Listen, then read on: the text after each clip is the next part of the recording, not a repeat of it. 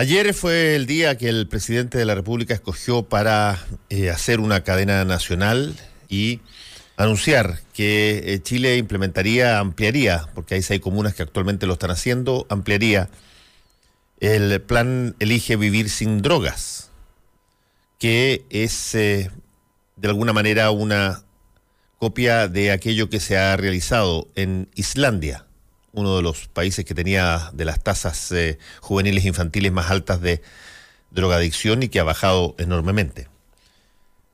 Digo que escogió ese tema porque pudo haber escogido otro para ayer haber eh, hecho su cadena nacional, algo que tiene una implicancia inmediata en el bienestar de la población de cientos de miles de chilenos.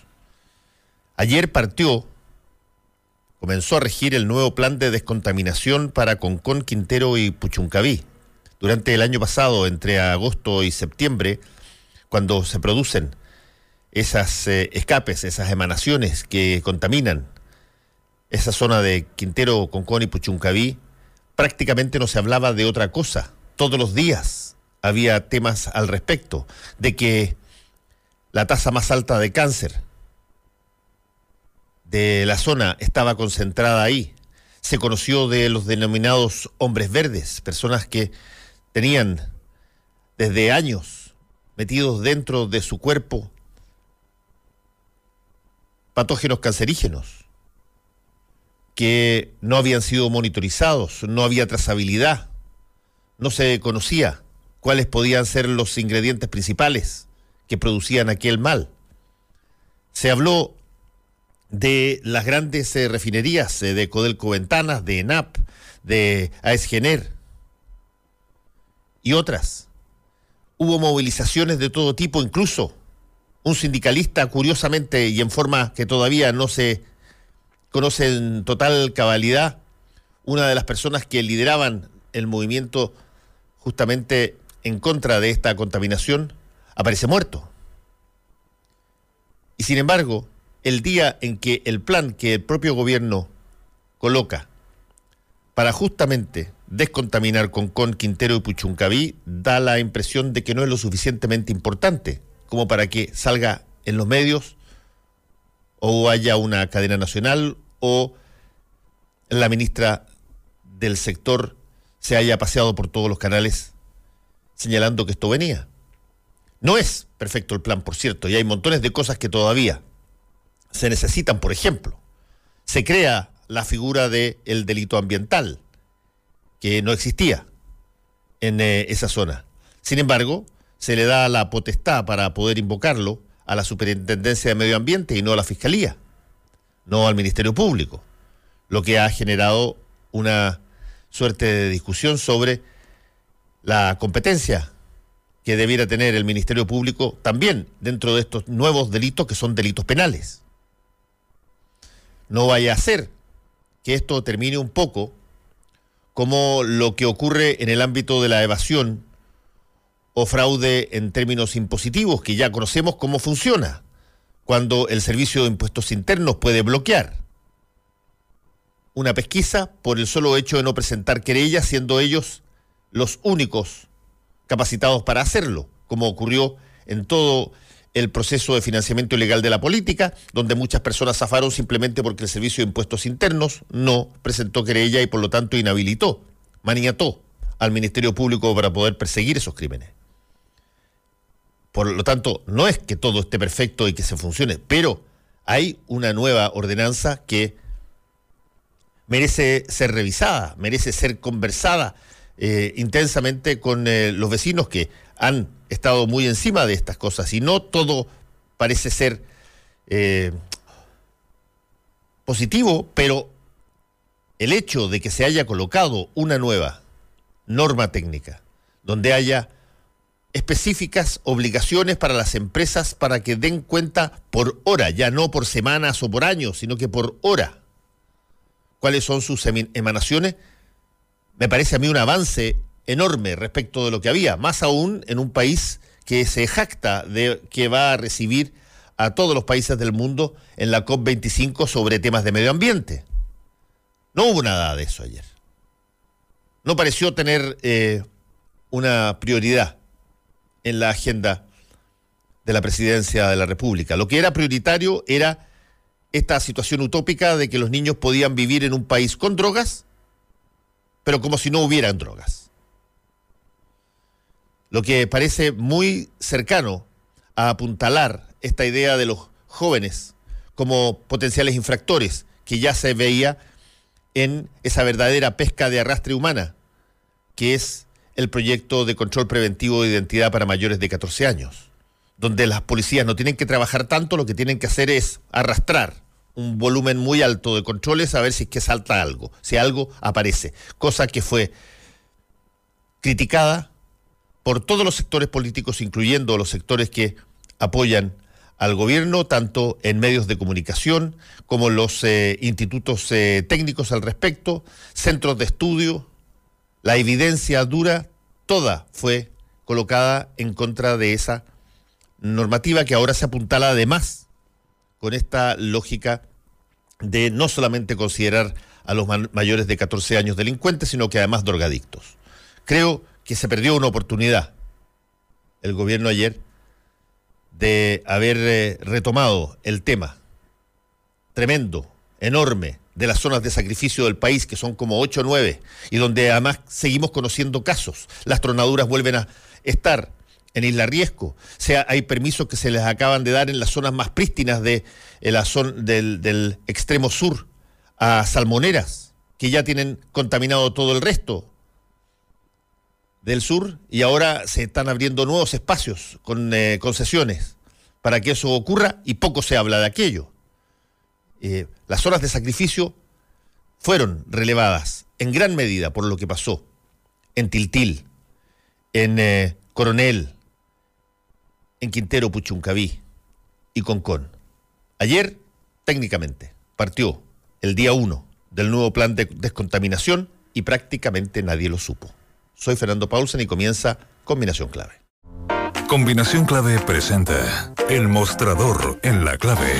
La actualidad desde distintos puntos de vista. Un espacio para la discusión bien informada. El Mostrador en la Clave. Con el equipo de El Mostrador. Ya, estamos eh, con el mostrador en la clave, pero también estábamos con Giorgio Jackson, que lo teníamos anunciado, así que vamos a aprovechar de conversar ampliadamente con Federico Giannoni y también Mirko Marcari, que está en camino, está como tú. Claro que está, está en camino. Ahora, ojo, está sentado en el asiento de Mirko, así que ten cuidado, porque ah, esa es una institucionalidad eh, lenguaraz muy particular. No, es, un, lujo. es un lujo comunicacional. Este, este sillín me, posee. En una de esas, en una de esas algo, algo raro puede pasar. Algo raro puede pasar. Bueno, vamos a estar atentos. Oye, a ver, partamos con eh, lo esencial. Eh, tú eres miembro de la Comisión de Hacienda de la Cámara de Diputados. Se va a eh, discutir y se está conversando hace tiempo, pero ya va a entrar en términos formales la discusión sobre uno de los proyectos probablemente más eh, importantes para este gobierno, que es el proyecto de reforma tributaria. Eh, y eh, lo primero, primero que nada, quisiéramos saber, ¿por qué no nos cuentas un poquitito de qué se trata? Porque hay el, proyecto, no sé si que ha sido dado a conocer en su, en su integridad todavía. A ver, sí, es súper importante este tema porque en general las reformas tributarias son áridas, no emergen de demandas sociales, sino que son más bien impulsadas en cualquier sentido por, por gobiernos. Por lo tanto, de su complejidad deriva una dificultad en conversar con la ciudadanía para que tomen postura. La reforma del gobierno, primero la presentaron como una modernización, no sé si recuerdan. Lo primero era modernizar el sistema. Y luego se dieron cuenta que era insostenible por los contenidos que derivaba y dijeron, no, si en realidad es una reforma que tiene como objetivo el crecimiento y la simplificación. Eh, y las ProPymes. Eh, esos eran los tres discursos. Nosotros cuando empezamos a ver eh, la, propuesta, que en general lo que hace es reintegrar el sistema tributario. ¿Qué es lo que significa un sistema integrado? Es decir, ¿por qué se está reintegrando? Significa que todos los impuestos que pagan las empresas después pueden ser cobrados el 100% de esos impuestos como, como crédito de los, que son dueños de las empresas, de los que retiran la utilidad. Entonces, por así decirlo, paga la empresa primero, el 27% en este caso, y luego lo que dicen es, eh, cuando tienen que ir a hacer su formulario de servicio de impuesto interno, yo ya pagué todo esto. tengo, ya todo lo que aportó mi empresa, si es que retiro, eh, ya lo, adelantó, por lo tanto yo ya no tengo que pagar o eventualmente me podrían devolver. Entonces, ¿qué es lo que, qué es lo que sucede con eso? En general, favorece las estructuras de planificación tributaria. Hay abogados tributaristas eh, que se han dedicado toda su vida a establecer cómo optimizar el menor pago de impuestos en función de las planificaciones. Un año ganas más, un año ganas menos, cuánto tienes que retirar, cuánto tienes que dejar en la empresa para pagar menos impuestos. Y, el resultado de eso es que hay algunas empresas que se dedican y que tú lo ves eh, y se han demorado eh, no sé, 10, 15, 20 años, 30 años, y, hacen un óptimo en el cual uno dice, chuta, están postergando los impuestos, postergando el pago de los impuestos los dueños de las empresas y al final no los pagan nunca, eh, porque juegan con las pérdidas de los años anteriores. Y eso se terminó parcialmente con lo que fue la reforma del 2014. En su primer momento, la reforma del, del ministro Arenas en su entonces era, vamos a mantener un sistema integrado, pero ya no sobre los retiros, para que tú no puedas planificar, utilidades de vengada. sino sobre las utilidades de vengada, lo que se llamó eh, renta atribuida. Eh, ¿Y qué es lo que pasó? Que en la negociación del Senado, en la llamada cocina, esto se transformó a una mezcla, porque los empresarios dijeron, ya, está bien, nos toca pagar más, pero hagamos un sistema semi-integrado. ¿Qué significa eso? Que eh, del 27% del impuesto que ustedes nos quieren poner, eh, un 35% de ese monto, es decir, un 9,45%, sí o sí va a ser devengado, o sea, sí o sí va a ser plata que va a pagar la empresa, pero dennos un margen para poder planificar nuestros impuestos, que fue todo ese otro 65% del 27, ¿ya? Es decir, un 17,55. Entonces, ese porcentaje, aunque suene chino, ese le da margen a la empresa para moverse, y eso fue aprobado casi por unanimidad, salvo por algunos que nos resistimos a ese modelo en vez del renta atribuida, y hoy día los mismos empresarios, con el mismo sector de gobierno, antes de que la reforma esté en régimen, porque recién en mayo se va a conocer el régimen de esta reforma, plantean volver al sistema anterior. Ese, ese es el marco déjame, general déjame, déjame plantear algo respecto de esto que se conoce como, eh, eh, como utilidad vengada. Ah, hay que recordar de que eh, tú pagabas impuestos en, de las empresas, en las empresas, impuestos tuyos que tú sacabas, si es que sacabas. Si es que retirabas. Retirabas si es que retirabas. Si no retirabas, si los guardabas en el fútbol, lo que había, si no lo, si lo guardabas, no pagabas impuestos, por eso, aunque la empresa hubiese ganado mucho, plata.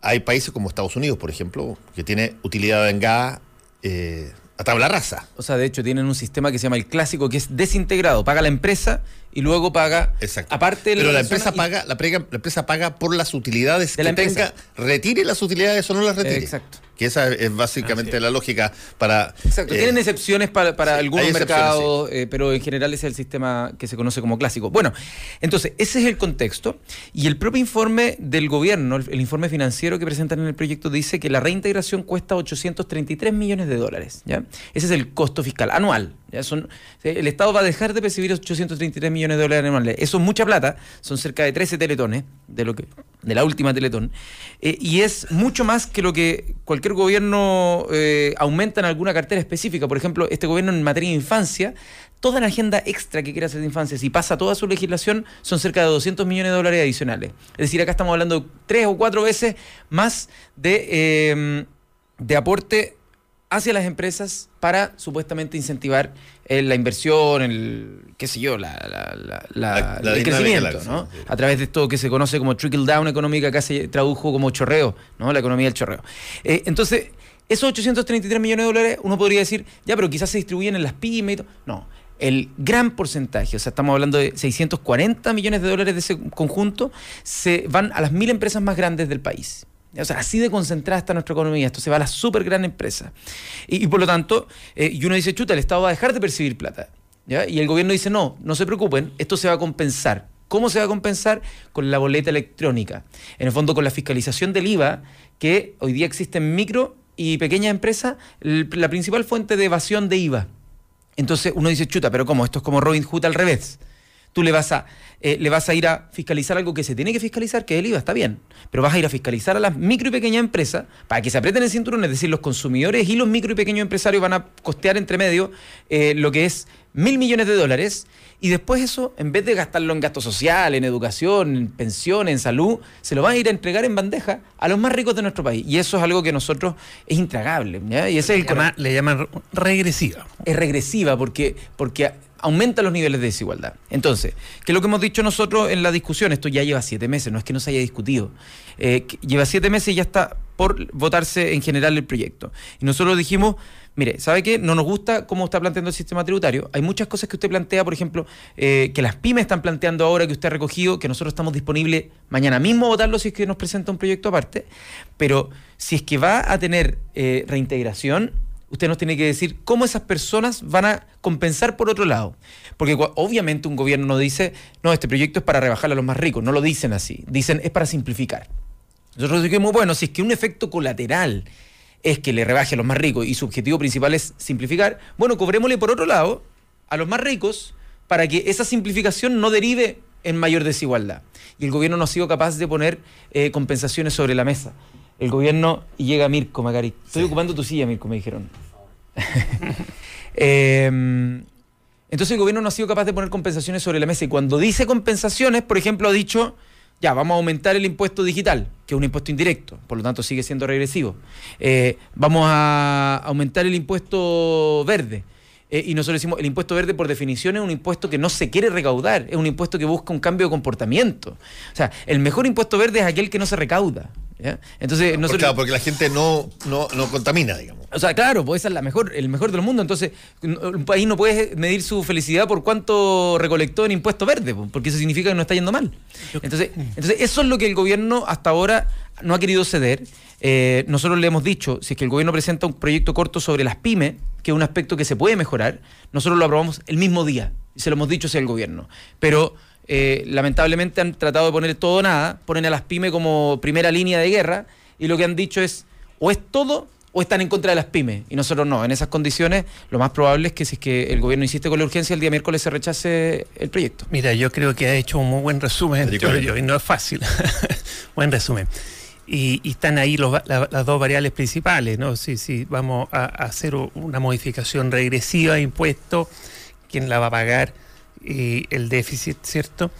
Em, pero cuéntame un poco también que estamos haciendo eh, eh, educación cívica. ¿Este es un, es un proyecto presentado en plena tramitación? ¿Hubo idea de legislar o aún no hay idea de legislar? A ver, el gobierno esto lo presentó hace seis o siete meses eh, es un proyecto que ya se ha discutido bastante. Hemos invitado a muchos expertos, expertas, eh, gremios eh, en general, han habido de, ha habido de todo en la, en, la, comisión.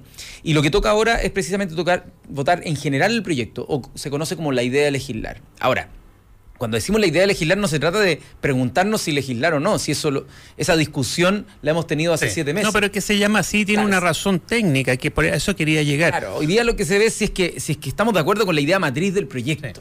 Lo que pasa es que este gobierno usó un mecanismo muy delicado para, para el reajuste del sector público que le llaman el veto presidencial, que una vez que, el gobierno de Michelle Bachelet entiendo que nunca lo ocupó y lo... Creo que fue con un reajuste también. Una vez. Y en los gobiernos anteriores no se había empleado eh, porque un mecanismo muy complejo que es un jaque mate al Congreso.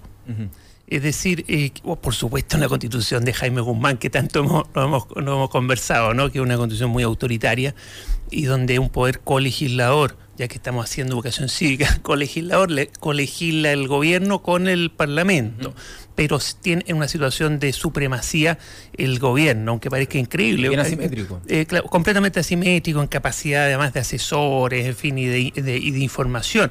Eh, pero además tiene este, este, esta herramienta que es como el jaque mate que le llaman el, veto presidencial. Es decir, si no está de acuerdo con lo que. rechazamos. Claro, con lo que dice el Congreso, puede eh, eh, hacer este, eh, usar este mecanismo y, a través de, si no me equivoco, ahí enséñanos también un poco, Giorgio, a través de una indicación, de una nueva indicación, impone su voluntad y la única forma que el Congreso puede impedir este jaque mate del Ejecutivo aún teniendo minoría en el Congreso, el Ejecutivo, la única forma es teniendo un quórum altísimo para impedir el Entonces, puedo comentar eso. Eh, entonces, es que es el tema político más profundo, porque uno diría, bueno, ya, mira, aquí vamos a ver, vamos a mejorar el Congreso después de la idea mm. de legislar, que le llaman, que lo que tú dices no, no es eso, pero es una votación en general, ¿cierto?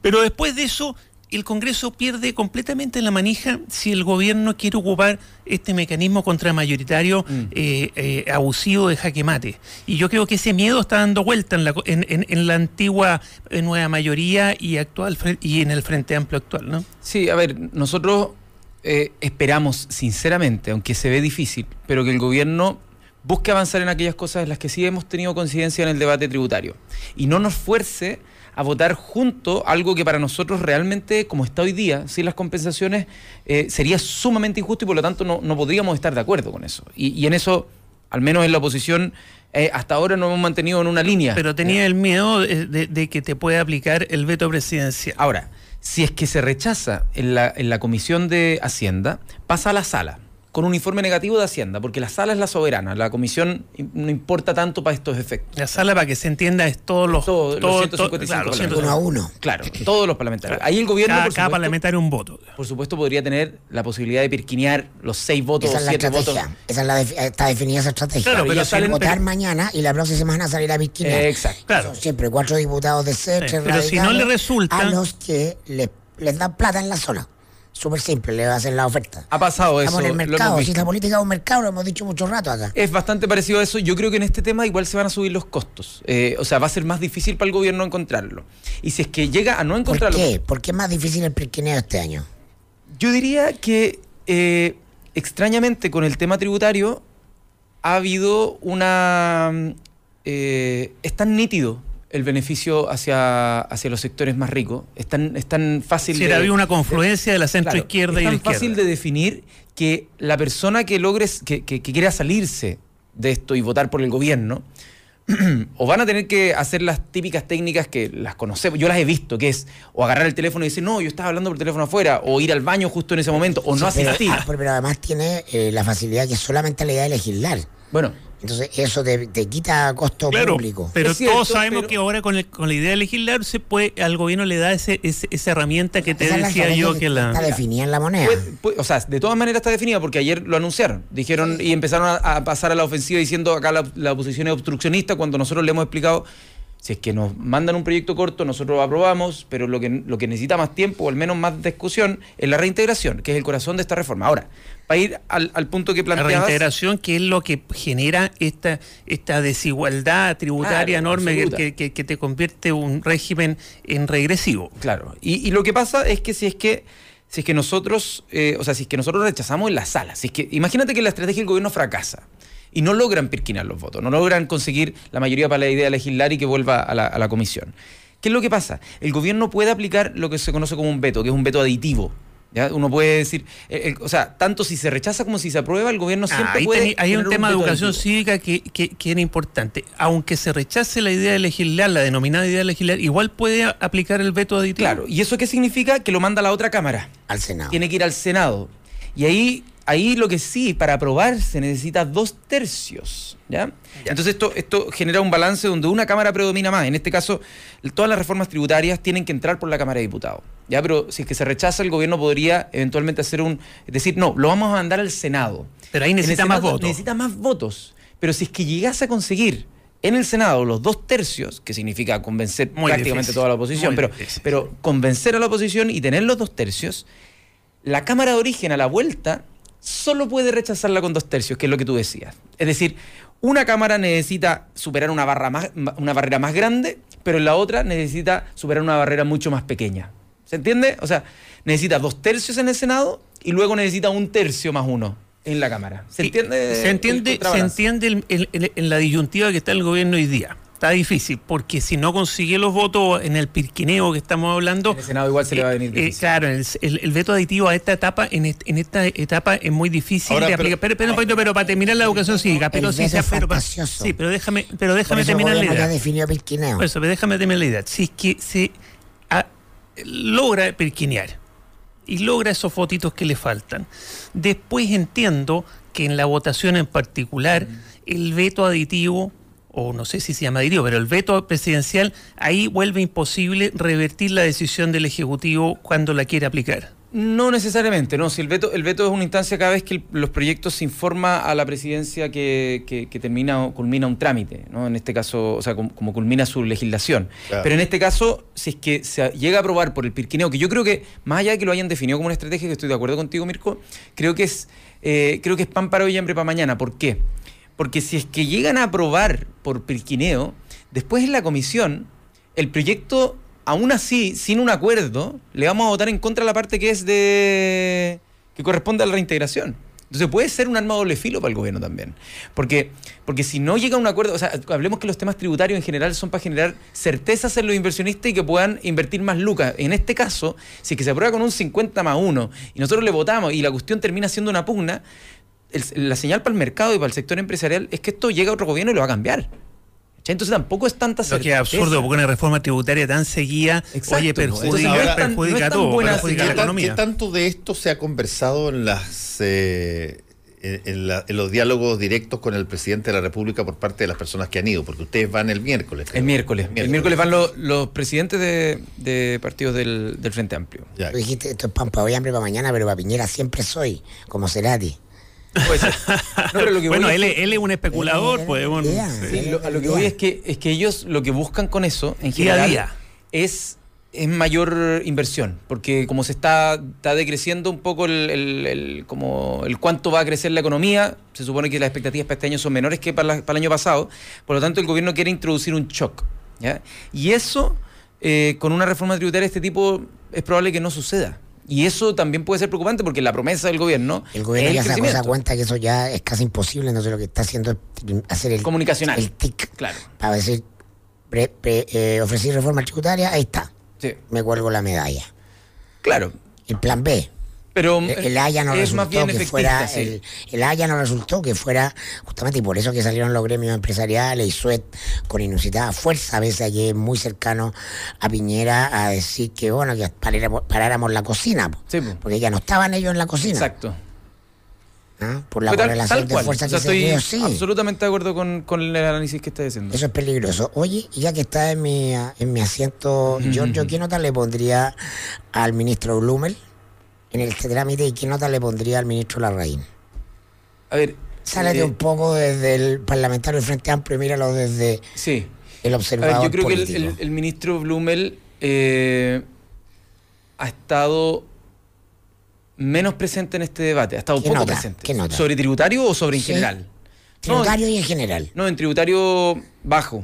Bajo, porque, o sea, de hecho, un 4, no sé. O está raspando, eres- el, raspando azul. Y en general. Eh, un poco mejor, pero no tanto mejor. Ya. O sea, yo diría entre un 4 y un 5, pero no, no diría que ha estado tan presente. Eh, a ver, el el ministro, ministro Larraín. A ver, es que el ministro Larraín es todo nada, es apuesta, siempre, es una, es una cuestión Es un impresionante. piñera chico. Y, y a veces le funciona, o sea, yo creo que logramos hacer un buen trabajo en, la- en la ley de presupuesto, ponte tú. Y ahí él, estábamos siempre al borde y ¡pa! apostaba y lo logró sacar. Pero buen político. Eh, por eso yo digo que es buen político, pero yo creo que en esta se está equivocando. Ahora, el resultado final todavía no lo sabemos y yo no me baso en cómo creo que se está equivocando para votar en función a, a mi análisis sobre él, sino sobre lo que estoy Sí, votando. Sí, pero, cierto, pero, pero creo, un poquito como pero de- creo que, que, que no está no está midiendo la temperatura de lo que, ¿Qué de lo que está votando. Eh, tributaria, ¿cómo estamos? En general. yo le pondría un 4-5, pero si se rechaza la idea de legislar, va a Se ser va al rojo, Se va al se va rojo. al rojo. O sea, Oye, todavía, Pero ¿y si se todavía aprueba, tiene si se posibilidad. aprueba sube a 6, pues. Porque ya el estándar es que no se Depende. aprueba. Sí, pero Hay depende. instalados que no se aprueba. Si se llegara a aprobar, con el piquineo de voto, la raíz queda. Oye, ¿qué otro, mini- no, qué otro, a ver, qué otro pero- ministro se ha metido? ¿Se ha metido una- Chadwick, por ejemplo? No. Yo No. te- no, yo, te- no, yo No, de hecho, Blumel no, se ha metido poco. Esto no. es muy de la main. Sí, Sí. eh, No, ahora es muy de Piñera, porque está, oye, También. se, sal- Ahora- se saltó hasta la. Eh, Hablemos un poquitito de esta figura del pirquineo, porque me parece interesante. La figura del pirquineo eh, básicamente implica... Explícalo, pa- oye, ya que estamos haciendo Eso- diciendo. Básicamente lo que significa es cuando tú necesitas pocos votos para poder conseguir algo, en vez de hacer eh, eh, Un gran a- acuerdo. claro, acuerdos con, con partidos, con coaliciones, tú vas a buscar individualmente a las personas que pueden estar más proclives a aceptar cosas y les ofreces Personas de la oposición para personas de la oposición, por eso estoy hablando, personas de la oposición. Y se llama pirquineo porque de alguna manera tú tienes que entrar a una cosa que es muy poco, que, que es que, que- que el- en Chile se usa poco en términos formales, abiertos. pero en otros en países, países es mucho más mucho explícito. más explícito. En Estados Unidos Sí. tú negocias con un senador del estado su voto y a ese estado le llegan, pero inmediatamente una cantidad gigantesca Sí. de Fondos inversiones rápidas, fondos y, y cosas que las dispone el, el gobierno central. En el caso de, de- de acá, tú tienes que negociar con, con estas personas algo que él pueda o ella puedan decir a sus votantes pa- para, beneficios Que de su gestión. que fue su gestión y que fue algo que ellos trajeron. Y eso es muy difícil y cuesta mucho porque se nota demasiado a veces que tú O- estás vendiendo el voto. O el pirquineo va por distintos lados. Ese es un tipo de pirquineo que yo diría, incluso es el, es el que yo considero. A mí nunca me han ofrecido pirquineo. O sea, nunca nadie me ha- nunca se me han acercado. Pero por favor. Te prometo, no sé, o sea, debe- deben saber que, el- que- que levantar la mano. deben saber que no voy a Tenés que, no hacer voy a tenés que, tenés que Nunca me guiñar. ofrecido. como Cuando No, no, te- no. tomen la foto tienes que hacer un guiño. No, no, te, te prometo, te lo digo bien en serio. Todo Pero, pero, tiene su precio. pero, ese yo diría es el pirquineo más. Eh, no sé, pues si un parlamentario dice, ¿sabéis que no tengo hospital hace cu- 40 años y yo vine acá elegido por mi región y me da lo mismo aprobar esta reforma que solo le importa a la élite y estoy por mi región? Incluso tiene un sentido como de, de- de representación. ¿ya? Pero hay un pirquineo que es peor, que es el pirquineo de los cargos públicos. Es el pirquineo de, o si no, de hecho, a los La funcionarios que están ahí. que, claro, si que no, de, trabaja en y- y la si- Seremi no, de no o, sé o- dónde. o te doy tu voto y te asigno de agregado cultural a no sé quién, o de agregado económico, o de embajador en no Para sé que la qué. gente vaya, vaya armando sus redes. Tal cual. Anda a Entonces, por qué el girardismo tiene todos los cargos hay distintos tipos de pirquineo. Y yo diría que ese otro pirquineo, ese otro pirquineo ya es más bien, es más bien corrupción. ¿Ya? El primero yo no lo calificaría como corrupción, lo calificaría como baja política, como eh, demasiado localismo para una ley que es nacional. El otro pirquineo eh, ya es, es corrupción. Es hecho. corrupción, por supuesto, por supuesto. Sí, bueno, y- pero, eh, pero este, esto, esto sucede, y, y eso es importante de decirlo, esto no sucede cuando tú enfrentas a la oposición que está clavada. Es muy difícil pirquinear cuando tú tienes mucha votación en contra. Esto sucede cuando tú te faltan Sí, pero- pocos votos. Pero, ojo, acá la oposición, si es que contáramos a toda la oposición, que son muchas oposiciones, pero si es que contáramos una sola oposición, son 83 parlamentarios en la Cámara de Diputados, mientras que el oficialismo son 72. ¿ya? Hay una diferencia de 11, 11. pero que se transforma en que 6 se tienen que dar vuelta. Ahora, yo creo que en esta materia, y por eso te decía que no es tan fácil el pirquineo, va a ser difícil que gente se dé explícitamente vuelta. Entonces, son 11 los que tendrían que eventualmente salir de la sala o no ir. Que sería. Y, esto puede que el, el auditor o auditora digan como, pero ¿cómo va a ser tan charcha? Bueno, pasa. Van al- van baño al momento van al- En la reforma. ¿Se ¿Lo- acuerdan? ¿Y lo denuncias con nombre y apellido? Sí, ¿Se acuerdan cuando, cuando Yo creo que eso es un buen, buen sistema, empezar a denunciar Cuando- que- oye, los que tienen incontinencia Claro. urinaria al momento ¿Se de. O, acuerdan o- o mucho el- hablado por, o el año hablan por teléfono. 2015 o 2014, cuando se votó el cambio al binominal? Eh, en un primer trámite nosotros metimos una indicación con Vlado Mirosevich para que no pudieran haber aportes de empresa y aportes reservados. No sé si se acuerdan, pero fue un momento Yo me importante. acuerdo, me acuerdo, fue muy importante además. Nosotros pusimos esta, esta indicación, re- se rechazó en constitución. Luego la, la volvimos a reponer, juntamos la firma y la repusimos en, eh, en, el- en la sala. Y fue tanta, los, los periodistas estaban tan enojados con esta situación que se pusieron todo, fue mucha presión. Y de repente se vota el proyecto, se va aprobando, eh, se vota en particular en la sala, y es una votación que dura, no sé, eh, seis minutos en la que tenéis que estar apretando la teclera todos los, los artículos en particular. Y de repente faltaban dos votaciones así seguidas para que viniera la votación y se paran tres parlamentarios al mismo tiempo, al unísono de distintos lados, como hablando por teléfono saliendo de la sala. Y yo los agarro, me pongo así y le digo, no vas a salir. Así. no ahora. Deben haber registro de video. Da- dame, da los No, no nombres. los ¿Quiénes nombres. son los tres parlamentarios Eh, que pero, no- pero eso pasa. Pero, Y yo tuve que atajar literalmente y les dio tanta vergüenza que dijeron como, ah, no, ah, no, ya te llamo más. Ah, ya, por favor. Por favor. Y yo lo vi conmigo. O sea, a mí nadie me cuenta ese, ese cuento porque pasa. Y pasa que van al baño y que Bueno, no salen día, oye, oye, eh, en la- cuando llegue un momento de votar van a tener que estar No, atentos. va a haber algún momento en que voy a escribir esto, pero, No, lo tengo, va a tener que estar lo tengo en la retina. Pero en todo caso, quizás ahí no sé cómo deberá ser, pero eh, debiera eh, generarse una fórmula equivalente a la del el voto en ausencia, digamos, en el sentido de que si es que tú tienes que salir por alguna cosa, dejas establecido tu voto en caso que no vuelva. Hay miles de formas y en verdad hay mucha otros maña, hay así, mucha pues, maña sí. que, que- que existe. Por ejemplo, el año pasado se daba una, una, una situación bien inusual con respecto a los pareos. Los pareos es una institución que debiese ser excepcionalísima. ¿ya? Debiese ser cuando, qué sé yo, tú tienes, para mantener la representatividad del Congreso, tú tuviste un accidente, tienes que salir eh, y le pides formalmente a la otra coalición que para respetar las, las proporciones que fueron electas popularmente, la otra persona que va a votar distinto no vote. Eso es, la institución del pareo. ¿Qué es lo que pasa en la práctica? En la práctica pasa que el gallo que se quiere ir tiene un gallo que es más o menos amigo al otro lado eh, y dicen, oye, parémonos y se van. Por ejemplo, en la votación de presupuesto, que es bien larga, terminamos votando menos de la, casi la mitad de los parlamentarios porque todos se van y se parean nomás. Y eso Una lata. es súper corrupto. O sea, corrupto no en el sentido de la corrupción como la entendemos, No, pero, pero de, de, de un- de una mala utilización mala de la utilización pega. de algo. Eso moral del- Eh, claro, exacto. Y- Degradación. ¿Y qué es lo que pasa de repente? De la institución. Que hay gente que sabe usar lo- lo- los pareos a un punto que una minoría se transforma en mayoría. ¿Cómo? Ustedes dirán. Sí, pues Eh, se supone que, se- que están compensados. ¿Cómo? Se supone que están compensados. En la ley de presupuesto del año pasado, la comisión mixta, yo no lo podía creer. Porque de repente ya hay parlamentarios que estaban de oposición sentados cerca mío en el, en el Senado, acá en el, en el Congreso de Valparaíso. Estábamos votando, llevábamos harto rato, habíamos peleado, habíamos negociado. Estaba súper tenso. Y algunos parlamentarios dicen, no, yo me parié con tal gallo, entonces no podían votar y estaban presentes. Y yo, pero, pero pucha, estos temas van a ser súper importantes y no sé qué. No, pero no importa si nos pareamos, ellos tampoco van a votar. Ya. Y eran como tres los que se habían pareado de. que estaban presentes. Tres personas presentes que estaban no votando porque le habían dado un pareo a alguien que estaba ausente. Y después llegan los parlamentarios de oficialismo, otros, no, lo- no, lo- no los mismos, y, y- y ellos no aceptan pareos con la gente que faltaba de acá. Por lo tanto, el oficialismo tenía mayoría, aunque en la sala fuésemos más los de oposición. No sé si entiende, era una paradoja, pero bien absurda.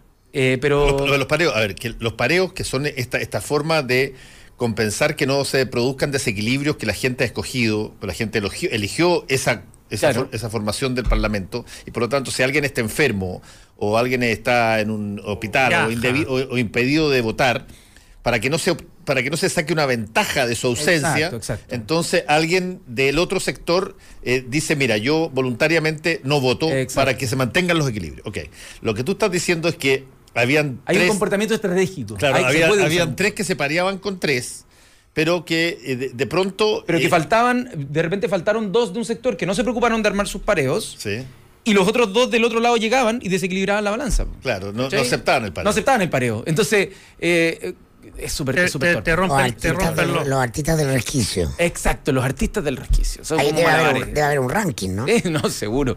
Así como No, había ranking, ranking- oye, ¿te acordás que nosotros pasa por delante ranking de de tus ojos así y tú dices, no lo puedo creer todo esto que está pasando. Oye, ¿hay hoy día un ranking de mentirosos en la Cámara o no? Porque nosotros hicimos en el mostrador, me acuerdo, un ranking de mentirosos. los- los políticos más mentirosos según la prensa política. Eso, Ya hablábamos con los periodistas y editores de medios que tú hablaban. Ahora, ¿cómo se de- definía, cómo se definía la mentira? Lo que Que más miente, po. Así como lo que hace el polígrafo, pero hacerlo con todo. Claro, exacto. No, lo hacían los periodistas y los editores de política Claro, de todos los medios. seguro. hablaban con nosotros en off. Y nosotros Ah, y no- y también claro. hay gente que tira cosas en off que son mentiras. Y nos- Ustedes tienen más información que lleno- nosotros. supuesto, lleno de esas cosas. Pues entonces, los periodistas que cubrían política eh, daban su opinión de quién eran los más mentirosos. Mirko, te doy el, el gusto. ¿Quién era el más Pero lo hicimos mentiroso? como tres veces, creo. siempre- pero siempre fue el primero, uno. Piñera. Pi- No, no, Piñera. primero siempre No, fue Espina. Espina. Espina, y después Piñera. Girardi. Era ese tercero. tres, se Era dan- Espina, Sí. Piñera y Girard. Pero en ese orden. Sí, es cierto, Espina primero, pero siempre estaban los top tres. Ya. ¿Y en la cámara quiénes serían, oye, Giorgio? Es que a mí no me toca recibir los off que reciben ustedes. pero.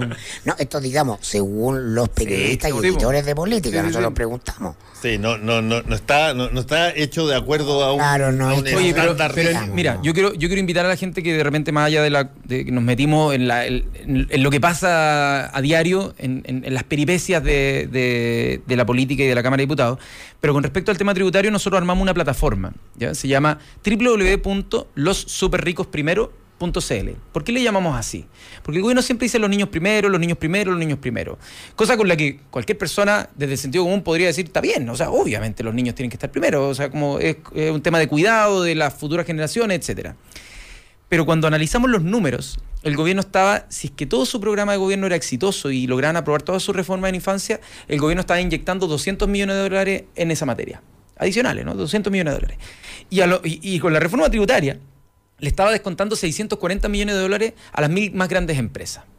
Descontando no directamente, pero generando un sistema que tenía como consecuencia. de campaña y por eso, de por campaña. eso el Entonces nosotros dijimos, la bolsa ¿los niños primero? No, los súper ricos primero. Y eso es el eslogan que nosotros estamos Es un eh, eslogan- es un potente, además que uno de los grandes problemas de este país son los súper ricos. Claro.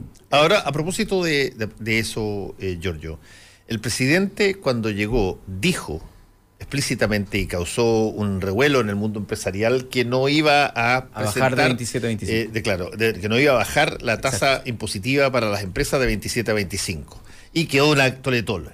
Eso puede cambiar en cualquier momento si es que A ver, es que la cantidad de impuestos que pagan los distintos sectores no está dado solamente por la tasa, sino por la base tributaria. Eh, tú aplicas la tasa al monto que quieres, que quieres que se aplique el tributo. Entonces, hay muchas formas más elegantes, más complejas y menos explícitas para bajarle los impuestos a quienes más tienen, sin decir del 27 al 25. Yo podría subir la tasa al 30%, pero que paguen menos los, los, los- los empresarios. No sé si se entiende. Eh, eh, depende de cuánto, porque yo te podría decir, ya, hoy día paga el 10% de 100 o paga el 30% de 10 y te conviene pagar el 30% de 10. Entonces, la, la- la fórmula, por eso es bien complejo y, y cuando se compara con las tasas del OSD no tiene ningún rango de comparación porque tienen sistemas, muchos de ellos desintegrados. Entonces, eh, alguien puede tener un impuesto corporativo del 15% y las empresas pagan mucho más que en Chile, que ten- tiene una tasa del 27%, por cómo es la estructura tributaria que, que, Lleno que- de que detalles, está lo que pasa es que- es un arte, por eso cobran tan caro los abogados tributaristas. Solo- Pero- oye, y, y- y cada vez que salen malas legislaciones tributarias y muy complejas, Ganan los contadores oye, los los que más ganan son los abogados tributaristas y los contadores. Pero pa- pa- pa Oye, ir- pero la clave está, perdón, yo hice, yo ya no me acuerdo de nada y, cada vez está más enredado este tema, pero yo, yo hice hasta un diplomado en tributario, algo supe alguna vez. Mm. Y hoy día estoy enredadísimo, así que está muy complejo. Pero no hay que perder de vista una cosa. Los impuestos o son progresivos o regresivos. Sí. El progresivo tiende a una sociedad más eh, eh, igual, igualitaria, ¿no? Con menos diferencia entre los más pobres y los más ricos. Y los regresivos tienden a aumentar esas diferencias. Y eso no hay que perderlo de vista. Es decir, esto es una reforma regresiva o progresiva más allá de las es triquiñuelas. regresiva, absolutamente, y, y lo, que, lo que sucede es que el gobierno trata de justificar esto con crecimiento, y la verdad no hay ninguna evidencia que una reforma de estas características vaya a impactar en el crecimiento a largo plazo. Lo que sí, nosotros le hemos dicho al gobierno, si es que quieren que haya más crecimiento, bueno, inviertan en ciencia, tecnología y desarrollo. El año pasado perdimos plata en, en- en la ley de presupuesto, montones de Corfo, de otras partes de transferencia tecnológica, por una decisión del gobierno. Entonces, cuando hablan de crecimiento, menos- me hay me- parece- y, y el, el fondo para, para ciencia y tecnología lo, lo- lo disminuyó. Lo disminuyeron, La inversión. Sí, eso nosotros lo dijimos el año pasado Ah, el en ley de presupuesto. Ahora, ¿por qué quiso no bajar el 27%? Porque ellos también tienen dos promesas grandes en términos económicos. Una es crecimiento y, para eso bajar mejorar las condiciones a los inversionistas y todo, pero por otro lado también su promesa macroeconómica, que es su dogma, es la, el equilibrio fiscal. El equilibrio fiscal a toda costa. Y por lo tanto, tenían que balancear, pues se cuenta que si bajaban al 25 no les daba. Entonces lo que dijeron es, por un lado, mantener 27, por otro lado, mejorar eh, simplificación del sistema tributario para que puedan planificar. Eh, y eso es lo que les permitió hacer el teje-maneje, eh, pero que hasta ahora lo vamos a ver el miércoles. Mi Muy impresión bien, es que pues. se ve bien difícil que se apruebe. Gracias, diputado George Jackson, por haber estado con nosotros aquí. Muchas gracias a ustedes. Yo hasta el último momento voy a tener la esperanza de que dividan este proyecto, podamos avanzar en las pymes, que son el 97% de las empresas. El 97% de las empresas son pymes. pues, sobre todo cuidado con el pirquineo de votos y, y con los que salen a hablar por teléfono en el momento. teléfono. Vamos a estar atentos y ojalá que los medios también puedan. Volvemos en un ratito.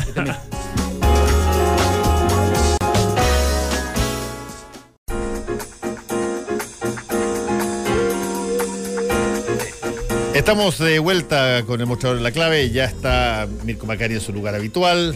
Estamos con Federico. Y Federico quería eh, hacer notar que eh, la noticia principal del mostrador es estas fichas que fueron antológicas en un momento dado. Las fichas que el eh, juez Elgueta, creo que se llama, ¿no? No, no, Cepeda. Cepeda, perdón, Cepeda, Cepeda. Un ministro de corte. Sí, un ministro de corte incautó de Colonia Dignidad. Claro. Mira, Con nos- fotografías, con cosas, y salieron en algún momento dado. claro, además se corrían eh, por, por los, por los eh, ah, por los pasillos del poder, quién está en esa, en esa Las ficha, fotos, quién están en la foto. la foto, qué es lo que se dice. Todo esto porque Colonia Dignidad funcionó como un enclave, bueno, de colonos alemanes. No vean la película La Colonia, por favor. ¿No? la vean. No la he visto. No la vean. no la he visto. no la- La Emma Watson es maravillosa, es fantástica, me encanta, extraordinaria, pero como diría eh, Pacheco, le metieron el- un golazo eh, con esta película. Bueno, puede ser la película mala. mala, pero hay archivos, eh, sí, hay libros muy buenos. Hay uno de Lola Larra respecto de, de- de los que se lograron fugar de Colonia Dignidad, que funcionaba como una organización de beneficencia, pero al final era un enclave a- eh, eh, de, de represión, un enclave de colonos alemanes de represión sobre todo de los chilenos que vivían cerca o alrededor y que después eh, decir, una cantidad de abusos sexuales eh, de todo tipo, con Paul Schaeffer a la cabeza, pero no era el único, eran varios, era un, un- era un sistema de, de represión y abuso, y que afortunadamente durante el go- gobierno Ahora, de Patricio para- Elwin, oye, para- lo, lo, lo, lo, desmantelaron con el poder del Estado, lograron desmantelarlo, pero funcionó por decenas de años como un enclave.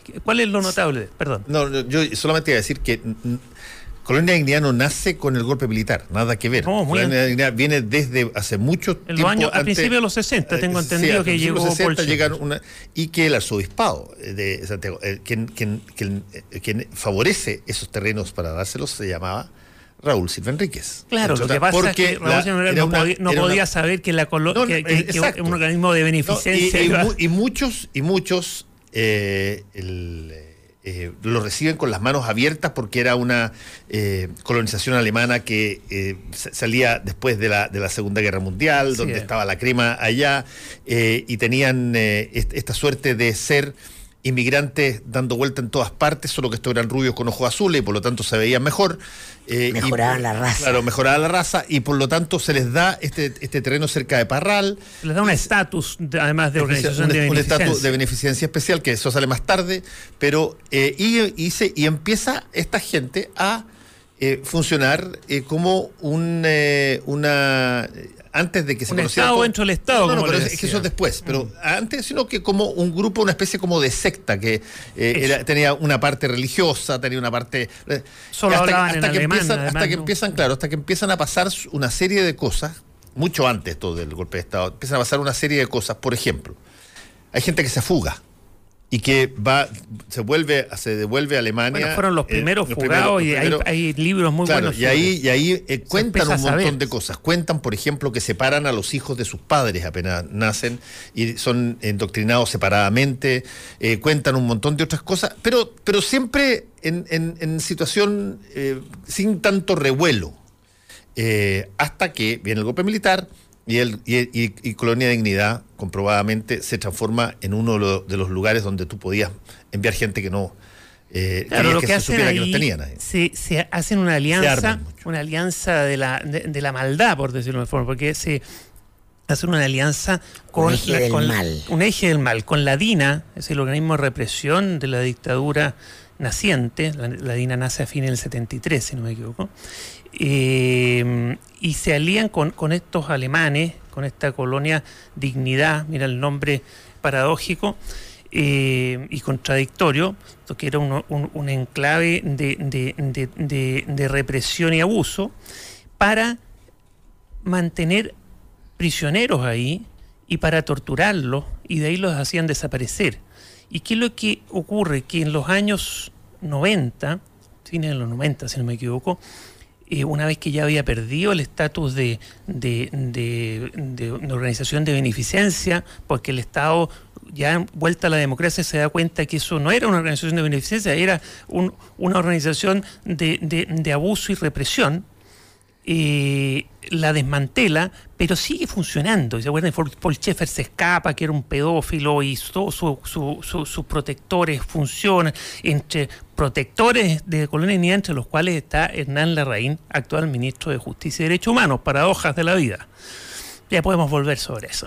Bueno, entonces, ¿qué ocurre? Que el- hay un juez encargado de investigar esto, un ministro de corte, de apellido Cepeda, Cepeda, Cepeda. juez Cepeda, y que en uno de los allanamientos encuentra miles de antecedentes. Fichas. Claro, que al final se llamaron las fichas, de Colonia Sí, Dignidad. son, son como son fotografías más textos. Entonces, ¿qué es lo que había ahí? Bueno, se empezó a, descubrir todo esto muy secreto, porque además había temas de secreto, había sumarios de investigación criminal, porque estaba lleno de delitos y esta gente cometió cientos de delitos.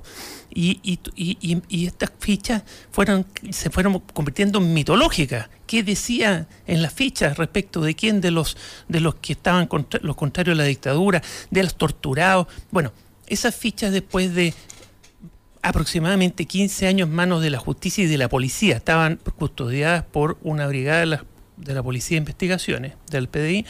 Fueron entregadas por fin al Archivo Nacional. ¿Y qué ocurrió en el Archivo Nacional? Los pescaron, las cuidaron, las catalogaron, las clasificaron, armaron secciones, un trabajo enorme, y hoy día están disponibles para la ciudadanía. Es como una especie de museo del horror. Ahí están, incluso hay, hay, hay- hay, por lo que yo, hay, hay una, en el primer titular del mostrador, Héctor Cosio, nuestro editor, hace un muy buen trabajo audiovisual, donde se muestran las fichas, se cuenta esto, lo cuentan los que lo están cuidando, las que las clasificaron. Y es notable, yo, yo, yo, yo, yo, Ahora, yo eh, conozco eh, alguna de las fichas y no si alguien cree que va a encontrar eh, eh, Como la película- eh, como la claro, película Los Otros, para torturar personas. No, no, no hay. Pero hay de, hay de todo, que son miles. ¿ah? Lo que pasa Son es que personas. hicieron desaparecer muchas. Estas fueron las que lograron pillar el juez CPA, incautar y proteger. Eh, pero hoy día son un museo del horror donde hay testimonios eh, eh, escalofriantes. Están los testimonios de las torturas a mucha gente que Sí. desde ahí le hicieron desaparecer. Hay también información sobre armas, porque Colonia Dignidad no es que tuviera solo pistola y escopeta, tenían hasta arma, armamento pesado, tenían lanzamisiles, granadas, tenían un montón de cosas con este acuerdo con la dictadura de Pinochet. Entonces está clasificado en cuatro, si no me equivoco, áreas, y lo, lo bueno de esto es que es memoria histórica, están disponibles para la ciudadanía para que la pueda uno ir a visitar, a conocer, pedir, leer, y, y- y- y eso es necesario para que nunca más en Chile, como se, se ha dicho tantas veces, hay memoria histórica, ya esto se complementa al Museo de la Memoria. Hay un archivo de la Colonia Dignidad de estas miles de fichas por fin a disposición de la ciudadanía. Por eso quería mencionarlo. Y este horror que fue Colonia Dignidad tuvo defensores. Y aquí vuelvo a nuestro actual ministro de Justicia Ahora, y Derechos sea, Humanos. ¿Cómo es lo paradójico que el gran defensor de Colonia Dignidad, cuando el Estado de Chile por fin se decidió a intervenir, a- a que terminara y a que, a, que, a que se esclarecieran los crímenes que se cometían ahí, eh, su gran defensor es el actual ministro de Justicia y Derechos Humanos, Hernán Larraín. Él dice que no sabía, pero todo el mundo sabía. No, Todos no, sabían que pasaban cosas Sí, muy raras que ahí. No, no venga que- con tonteras. No, no, pero, pero sí. eh, Bueno, él sabía el detalle. No, pero es que o sea, yo, yo quiero no defender a, a Enal Larraín, por No, cierto, además que pero- Hernán Larraín pero- defiende, oye, a los indefendidos, defendía a los hermanos, a los Carlos, acuérdate, a Carlos Alberto Delano, y, y, Sí, y a- y a no, no, no, es que- ponía no- la mano al fuego y lo dijo Está literal. bien, pero no tiene nada que ver con la colonia de dignidad. y ahora que defiende a. Jaime Orpi, Sí, pero públicamente. No, eh, porque son amigos, pero da lo mismo. No, es que no, no, no, el, pues, punto, el punto es que, no, no- no, es que el, Sí. De temas que no tienen que ver con este eh, es distinto. El- la colonia de dignidad demoró años en que se supiera lo que, cómo funcionaban las cosas adentro. Por dos razones. Una, porque fueron súper hábiles en integrar a vecinos del mismo lugar en parte de sus cosas que tenían que ver con cultivo, trabajo agrícola. abusaban eh, de ellos y violaban a los niños Escucha, de los, de escucha los lo que, escúchame un Mm. ratito y después me contestáis.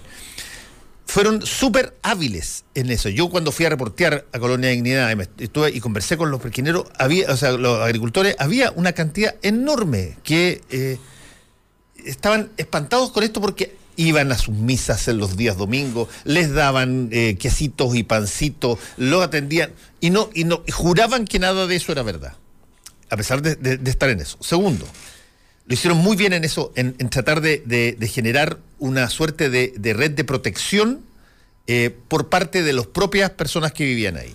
En segundo lugar, esto era una secta y tenía sus propias normas, tenía sus propias lógicas y tenía su, esta, lógica de la eficiencia alemana y de la cosa, y todo limpio, todo perfecto. Entonces hay un montón de gente que miraba esto como casi el- la, el- la imagen de cómo podía ser Chile si es que éramos menos eh, ladrones y, menos mentirosos y menos hipócritas. Mira, deberíamos ser como colonia dignidad. Está lleno de, testimonios de ese tipo. Cuando empiezan a arrancarse los primeros gallos, que son el- los cabros, al principio las, la- las, eh, autoridades de Alemania no les creen. Eh, y empiezan a mandar emisarios, porque hubo como dos o tres, esto antes de la dictadura, em- dos o tres emisarios que llegaron desde Colonia, desde Alemania a revisar esto, entre otras cosas porque muchos de estos alemanes cobraban la pensión eh, que les correspondía a los más viejos, cobraban las pensiones que les correspondía por ser ciudadanos alemanes eh, de, con jubilación, que era que, que fuese otro lío más, más grande después. Y cuando llega la, la dictadura, bueno, se forma lo que tú mencionaste, esta alianza, eh, y particularmente con la DINA y con, y con todas las cosas. Eh, ahora, y generan dos colonias dignidad. Una colonia dignidad que con el restaurante que tienen ahí en el camino hasta el día de hoy, eh, el, restaurante Baviera, creo que se llama, no, sé cómo se llama, Villa Baviera, el, restaurante que es exquisito, tú comes todas las cosas más. Ahí a, la, carretera, con toda la, lógica de, los frutos y las cosas que intercambiaban con agricultores, era uno, y otra que era toda la cosa que se hacía dentro y donde nadie entraba, que era los desaparecidos y todas las cosas. Mucha gente, mucha gente del sector y autoridades nunca jamás lo, lograron entrar adentro. Yo creo que en Larraín, por ejemplo, es una de las personas que debe haber sabido, tendría que haber sabido lo- la, la- situación adentro. Sí, pero, mira. pero espérate. Pero efectivamente hubo un montón de gente que miraba esto sin cero, o sea, con cero sentido crítico. Cero. Miraba y, le- y se fascinaba por la por, por el orden. Se fasc- esa- esa- eh, no, ¿no te ha pasado a ti que hay de repente personas que dicen, oye, pero La está- es- exacto, está todo limpiecito. Y como está todo limpiecito, tiene que ser todo perfecto. Pero ¿Cachai? ya, te he escuchado. Sí. No me puedes eh, negar que te he escuchado. Y, te- y te- y es cierto. Pero lo que ocurre es que si una persona de a pie puede ser engañada por esta pulcritud, por usar el concepto con esta cosa como de eficiencia, no es lo mismo que la persona que no es de de a pie. Que, que, que- que, eh, si una autoridad no puede ser engañada, porque además todos sabíamos en los años 80, Fernando, todos sabíamos, los que estábamos en la universidad en ese tiempo, los profesionales, y que ni siquiera vivíamos por allá, todos sabíamos que ahí pasaban cosas, que ahí se torturaba, que ahí Sí, pasaba... no estoy de acuerdo. todos sabíamos, más allá de la pulcritud del restaurante y más allá de- de- de- del hospital chico que tenían y que al final tú sabes que en el hospital hay un montón de fichas clínicas porque le hacían seguimiento a todos los, enfer- los enfermos y oye, eh, una cosa siniestra lo que ahí ocurría y eso se sabía. Y cuando Hernán Larraín, y no es el único, pero el que hoy día es ministro de Estado, por eso lo menciono, arman un grupo para proteger a Colonia de Dignidad en los 90, desde los 80, pero 90 incluido, cuando Patricio Elwin y su gobierno se mete a tratar de terminar con ese enclave de abuso y perversión, lo defienden. Y lo siguieron defendiendo por años y años. Entonces, él sabía o debió saber lo que estaba ocurriendo. Y a lo menos no debió haber sido un activo defensor. cómplice pasivo. No, es que en este caso era activo, era un cómplice activo de defensor. Y eso hoy día es lo paradójico, que es el ministro encargado de los derechos humanos en Chile. Sí, es impresentable, por eso lo menciono. Es decir, yo entiendo que haya gente que no haya querido saber. Todos los que querían saber sabían algo, pero que hay gente que no haya querido Gente saber. que tiene ceguera voluntaria. Justamente, lo entiendo, sí lo entiendo. Pero no es el caso de las autoridades o de gente con algún poder y contactos. Y contactos tenía en la zona, tanto que fue senador por la zona por muchos, muchos, muchos años. Entonces, eh, ah, no es lo mismo, no es lo mismo. Sí, estoy de acuerdo.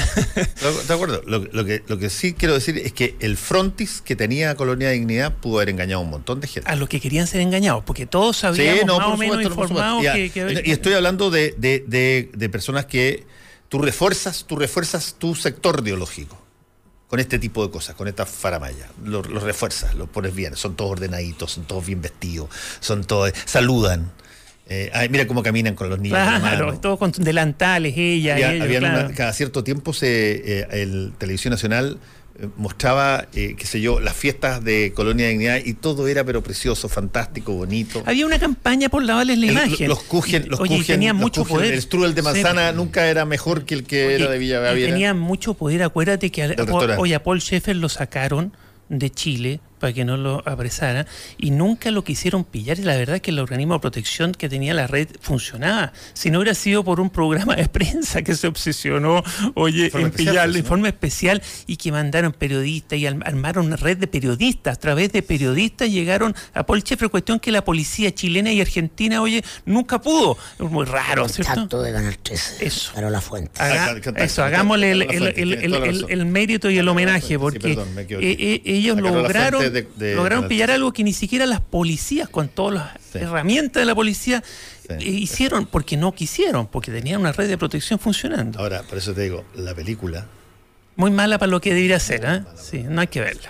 Pero sí me permito eh, eh, eh, recomendar un libro de Lola Larra sobre los eh, algunos de los que se escaparon de la editorial, editorial Weathers. Lamentablemente no me acuerdo ahora el nombre del libro, pero ¿Cómo se llama ella? Lola Larra es la escritora, se llama Claudia Larraguibel, una Lola- gran escritora joven chilena, pero que eh, su, Lola Larras. su libro lo firma como Lola Larra. Lola, Lola Larras. Ver, Editorial Weathers, eh, de, de editorial, editorial Weathers. que es una Este- muy buena editorial por lo demás de Los de- niños, Sprinters, los Eso, niños de Colonia Eso, eso, eso. Oye, vale la pena. Porque además se meten los archivos, no en estos archivos, porque hayan sido secretos hasta ahora que están al público, sino que se va para allá, reportea. eh, en fin, muy buen trabajo. Oye, en temas de actualidad, creo que eh, va a repercutir muy fuerte sobre el gobierno el, eh, alza de los planes de la ISAPRE. Eh, ¿Qué tiene que ver el gobierno? Eh, nada. Pero eso tiene, pero la percepción es que eh, finalmente los climas eh, generales de estos temas de abuso, como fueron los medidores eh, del CEACO, se perciben como abuso en estas asimetrías de poder de grandes sectores monopólicos de servicios versus ciudadanos sin ningún tipo de capacidad de, eh, de intervención en el sistema. Creo que hay que estar atento a eso. Eh, va a ser probablemente el tema del día. Es una alza de más del 5% de los planes de la ISAPRE, de la ISAPRE en general, de, todo, de, casi todas. El, la- el- el alza más importante del, del- desde el 2011. Y estos temas son súper sensibles. Por eso digo, ojo, que eh, cómo evoluciona el gobierno en esto. Hasta el minuto no ha dicho nada. Eh, está pensado un proyecto muy retrasado, según tengo entendido, debería haber sido para a, más tardar enero. Eh, y el Ministerio de Salud no ha logrado sacar el, plan de reforma de las ISAPRES y, y esta alza le va a poner presión. Quizás las ISAPRES se adelantan a este hecho de que viene la reforma y por eso eh, se pone el parche antelería y, y suben eh, los planes, el costo de los planes. Pero estos temas son hipersensibles porque eh, independiente que la mayoría de eh, los ciudadanos está en el sistema del FONASA, eh, la percepción de, de nuevo, sector, entre comillas, regulado, pero con un poder asimétrico muy fuerte en relación a los ciudadanos, sí tiene mucho, mucho impacto. Entonces, eso va a ordenar actores, yo creo, hoy día, y declaraciones y cosas. Sí. Todos los temas que tengan que ver con abuso en la Abuso ciudadanía. pesca- económico, claro, sobre todo, sí, la, claro, la- la de bolsillo, sí.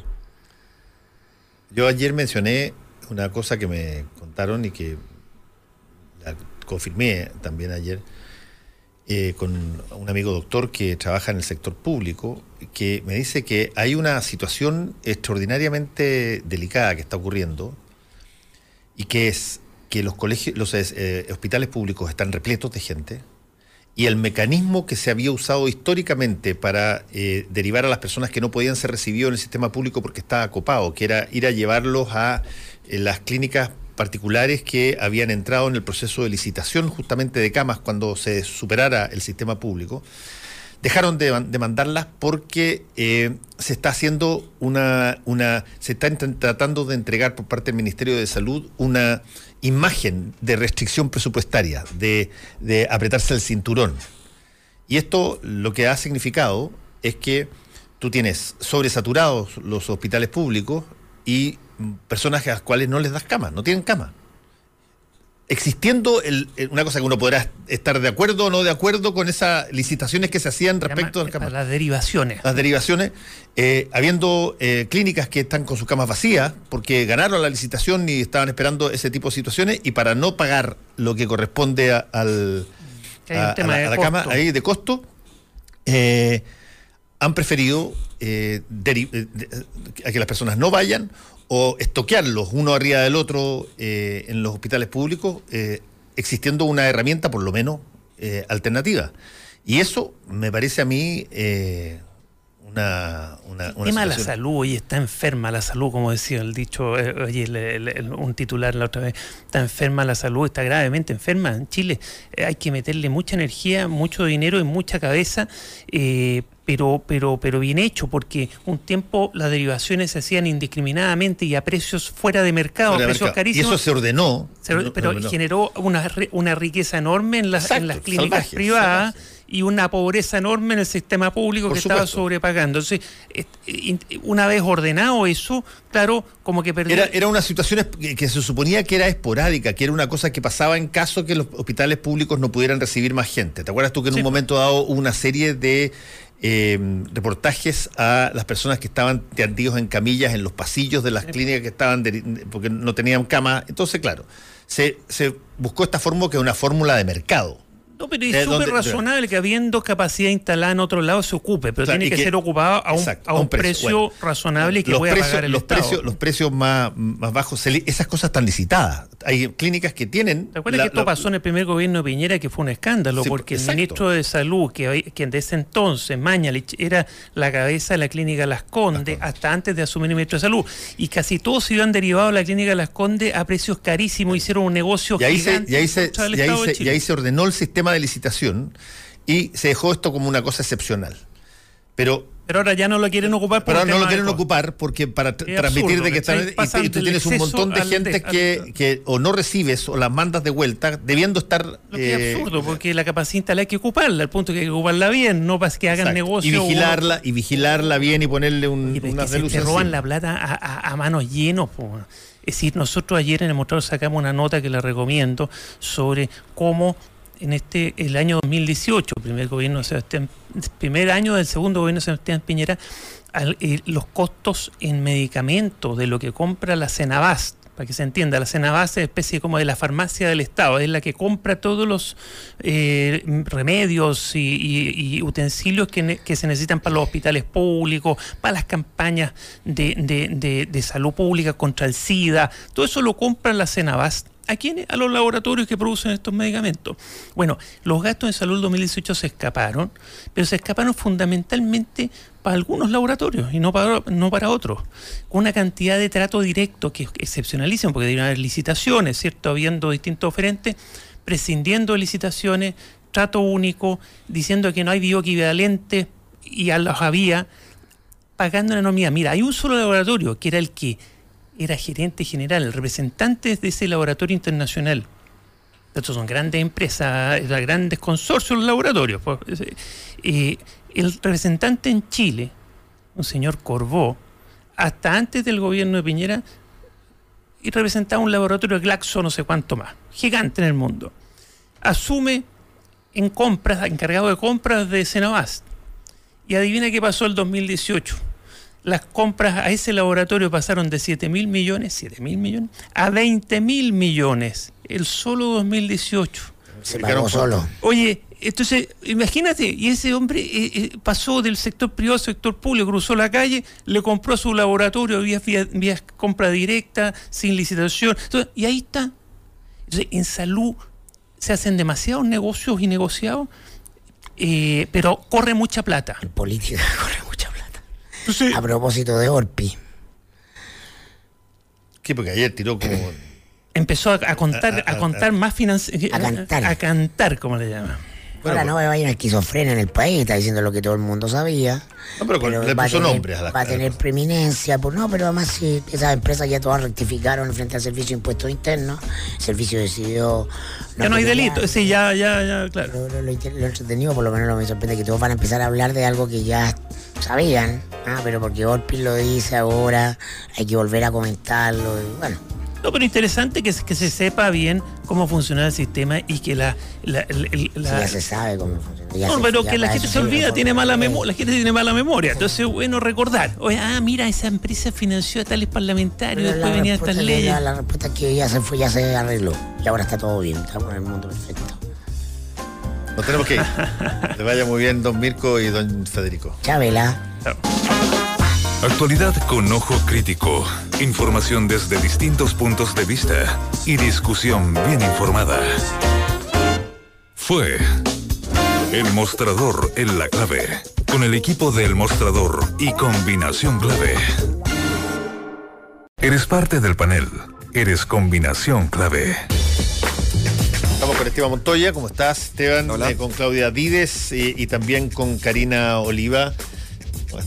El, micrófono siempre delante de cada uno, por favor, para eh, empezar a, a conversar. Ya pues, dígame lo que me estaba diciendo.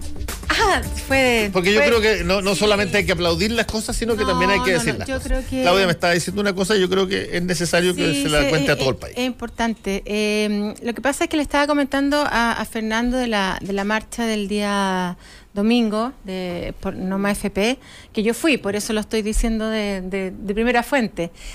Y, la verdad, claro, la primera, lo, lo primero que uno puede hacer es, eh, es obviamente comparar con la del 8 de marzo, que es como, es como instintivo, ¿no? Porque el 8 de marzo lo tenemos hace tres semanas, es muy poquito tiempo, y que no solamente en Santiago, que fueron las 500.000 personas, en lo cual yo estoy, o 400.000, da lo mismo, ¿no? Pero, pero creo que fue un hito y yo por lo menos tengo el corazón grande, grande y el alma grande.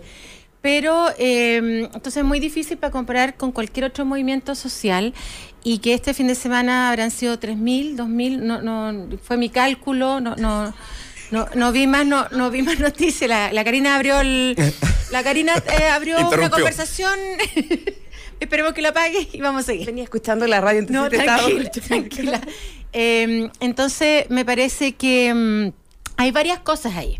Uno tiene que ver el tema de la masividad, ¿no? que cuando hay grandes, grandes marchas es muy difícil volver a tener ese número. Y que ahí, claro, hay un trabajo territorial del movimiento feminista de, de casi un año, que tiene otras condiciones. Pero además, yo, yo pensaba ayer y decía, bueno, porque qué molesta, ¿no? Qué triste con... con eh, yo ¿Con la convocatoria? soy parti yo porque yo soy partidaria del, del- del sistema de reparto, entonces de, de ver un movimiento de un millón de personas a, a terminar en 3.000, lo cual no significa que no esté la reivindicación, sino que la pregunta es, y la que hay que hacerse es por qué hay tan poca convocatoria.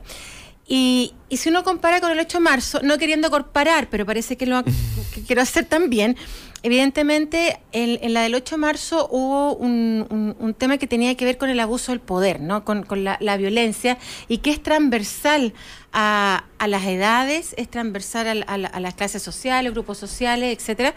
Y, me parece que eso, por eso convoca tanto. Y además que yo creo que hay un basta, ¿no? Un basta ya. En esto otro, creo que el problema fue, a mi juicio, que eh, ni el gobierno pasado, el gobierno de tampoco le prestó mucha atención a lo que fue la, la- propuesta, digamos, de, de, de Noma FP.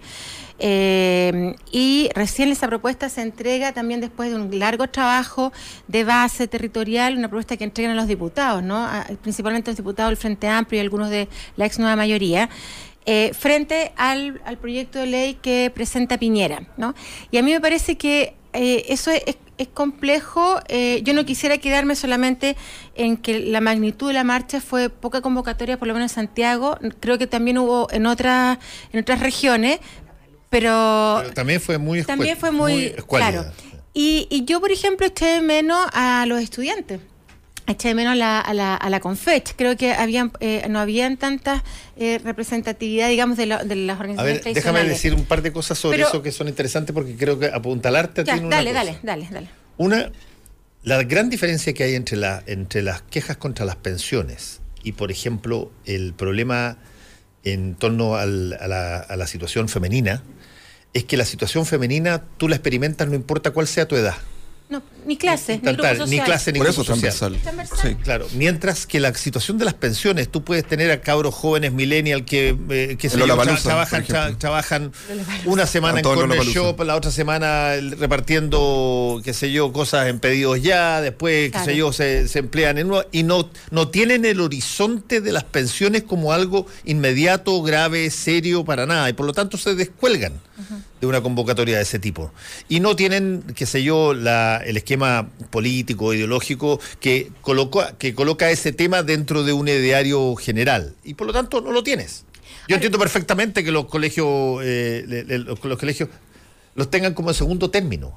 Eh, sí. Para, para ellos, el, el- el tema de pensiones, a lo más es un problema de los papás o de los abuelos, pero no es un problema personal. Sí, que, que en el caso femenino es totalmente distinto, porque eso no importa dónde estés, en qué lugar estés, ni qué tan alto en la escala, ni qué tan eh, eh, joven o vieja seas, el problema te llega siempre.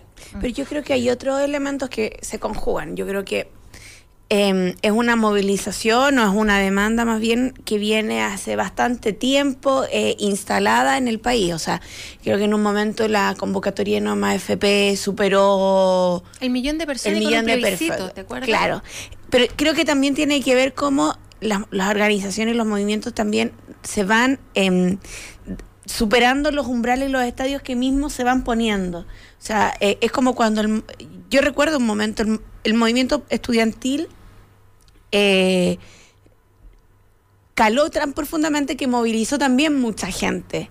Pero cuando eso se hacía repetitivo en el tiempo o, o la, la gesta de la marcha es la, es la única movilización, eh, eso también desgasta la movilización, no desgasta la demanda, porque yo creo que en el país, eh, desde las encuestas dicen que la gente no quiere, no, eh, que no quiere más AFP, etcétera. Creo que eh, el, el empuje que tiene Pero que no dar. entiende claramente cuáles son las alternativas. No, no entiende claramente falta hacen no, pedagogía Claro, sobre pero sobre todo tiene que ver que cuando las movilizaciones, eh, yo creo que incluso el movimiento feminista para el, para el próximo 8M, querer repetir la hazaña o superarla, tiene desafíos de poner otros elementos al, al debate, porque o si no, eh, va a ser, eso, es, es como marcas los hitos y los superas y vuelves a marcarlo y los vuelves a superar, eh, porque son son relevantes. O sea, aquí, por ejemplo, es como pasa primero el, el- el asunto cuando vi- viene la mayor manifestación feminista, se da por los casos de violencia. eh, Ni una eh, menos. por ni una menos. Después se da la movilización por el aborto. Después por el 8M y la huelga general. O sea, va en una escalada de eh, generar elementos que van identificando a un sector colectivamente de manera distinta y que no es solo uno, porque si no, si es como eh, ir porque por una medida, ir por otra medida, ir por la misma medida, ir por la misma medida y no se consigue nada, genera una frustración en la ciudadanía. ¿Puedo agregar alguna cosita? Siendo la- lo, lo mismo que dice la Karina, que yo creo que a eso, lo que, estoy totalmente de acuerdo con lo que ha dicho Fernando y Karina, y a eso le- uno le puede agregar eh, cosas concretas. ¿Y qué es lo concreto? Leyes que han ido cambiando de alguna manera. eh, yo diría cierto, ciertas prácticas han hecho cambios culturales que te pueden gustar o no, pueden ser poco y uno quiere más, por ejemplo la ley de aborto tres causales o el, el- el- toda la discusión que han, que han habido sobre el tema de abuso de poder y abuso sexual o ciertas, eh, ciertos cambios que han habido legislativos en, los, en el gobierno tanto de, de- de la presidenta Bachelet como bueno, el gobierno actual no ha habido muchos cambios en, en términos para las mujeres, pero eh, digamos que si sacan la violencia, el- la ley de violencia integral podría ser un gran cambio. Entonces, es movimiento más un cambio legislativo, ¿no? Y en el caso de Noma FP hay movimiento, hay un plebiscito, que eso yo le saco el sombrero porque movilizar un millón de personas para hacer un plebiscito es un acto ciudadano importante, pero no han habido cambios O ha, ¿no? han habido regresi- eh, Más bien ha habido regresiones. regresiones. Yo creo le que no- agregaría eso, ¿no? Que a lo mejor es, un, es un- una variable que te puede ayudar a Yo creo que también, y, y tomo mucho el tema de la transversalidad, ¿cierto? O sea, el, el movimiento feminista marcharon no solamente gente de izquierda a derecha, marchó, marchó mucha gente. In- in- in- yo creo que independiente de su posición política, ¿no? Es un tema que siempre tocó el tema. Y marcharon mujeres, hombres. Estamos de acuerdo que fue transversal y tuvo mucha adhesión. Incluso para la gente que no marchó, también apoyó esa marcha. Pero yo creo que también, y parte de cambio político, cambio legislativo y también movilización por parte de quienes eh, encabeza la movilización, es un conjunto de cosas que hacen que un movimiento pueda seguir con la misma fuerza. Creo que el, el tema de la marcha de No Más FP, esté yo no de acuerdo con, con el sistema de reparto o no, creo que ha perdido, no sé si potencia, no sé si adhesión, pero que creo que perdió Creo que ha interés. perdido las dos. Ya. La- las dos. eh, y, no, y perdido no potencia. necesariamente por y no necesariamente por un tema de cambio legislativo, no, se ha discutido, yo creo que la gente se ha discutido, y no se ha discutido más en la calle, en, en debates, sino en debates de la élite política, creo que es un tema tremendamente técnico y que por, por lo tanto no mucha gente lo entiende, no mucha gente entiende las opciones, no mucha gente entiende el sistema actual y también no mucha gente entiende el sistema de reparto. Entonces, en una situación donde no hay mucha información que llegue a la ciudadanía, perfectamente se puede perder el interés. Yo descarto la tesis de que porque la gente está en el Lola Palusa, como mucha gente lo dijo, la marcha perdió potencia o perdió adhesión, no es una Ni la lluvia. ni la lluvia tampoco. Pero creo que pasar de un millón a dos mil, tres mil personas, eh, Mira, creo que exige un mayor En análisis. el, en el ámbito, en el ámbi- en Chile, ¿ah? Chile es así.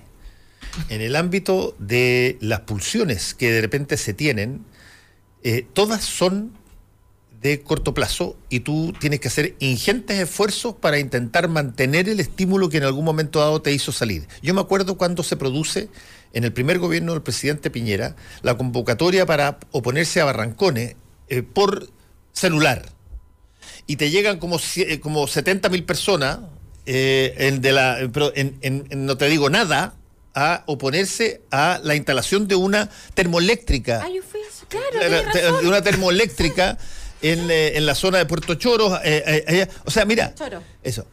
A partir de ahí tú podrías haber hecho el cálculo, oye, qué conciencia ecológica más extraordinaria tiene la gente, qué salvaje. Y sin embargo tú después tienes otra serie de cosas, por ejemplo, Freirina, que salta la gente, qué sé yo, la gente de Freirina, porque ella la- y, a- y recibe un, un tremendo apoyo, o la, la gente la posteriormente en Aysén. Que, que ok, entonces tú, el el- el- después de ver tres cosas de ese tipo, tú perfectamente pudi- pudiste haber coludido, oye, ¿qué conciencia ecológica más importante tiene este país respecto de esas cosas? Dejas estar un mes, un mes y medio, no entiendes un poquitito más cómo se terminó las cosas que allá y Oye, no sacas a nadie a la calle. Ahora, yo- Porque estas cosas, estas cosas no son permanentes. Pero- son impulsos que, que- que hay que capitalizar. Tienen un pic y- Pero- porque están alejados en, en gran medida de ti. Eh, o de la, de la masa que, que- Distinto es cuando tú tienes la gente que sale en Quintero Puchuncaví, porque esas personas viven ahí. Pero hay Entonces una- tienes una masa que sale toda la gente. La Una gente de- identificación de- también. Pero trata de que la gente de Santiago haga una marcha por Quintero Chu- Puchuncaví acá y vaya a tener escualidad. Hay una, hay una cosa que, siempre se ha discutido en sociología, es, eh, bueno, y ciencias políticas también, es, es cómo un movimiento social se puede convertir en un movimiento político, ¿no? Y esa transición es la que muchas veces falla eh, y, o- y- pasan cosas, digamos, y contradicciones que la gente no está de acuerdo. Y, y en general uno podría decir que yo creo que estamos, eh, estamos lejos de esa tesis de que estos son como una especie de eventos, ¿no? Eventos eh, sociales que van a hablar de una, de una problemática, agua, bosque, mar, derechos sociales, económicos y políticos, y que por lo tanto se resuelve ese conflicto y se acaba el conflicto, ¿no? Esa es una tesis que plantea Garretón en sus clásicos libros de, de- de sociología que a mí me parece interesante. Oscar. ¿Ah? Oscar Garreto. No, no, no, no, no, Manuel Antonio Garretón, el sociólogo. Eh, Oscar Garretón Nager con, con sociología. Nager, Nager. Entonces, eh, y que me parece interesante porque yo creo La que sí. economista. Y lo Sí. plantea en en- función de la transición. Claro, y lo plantea en función de la transición. Y es interesante porque uno puede ver esos pics, un poco lo que se refería Fernando.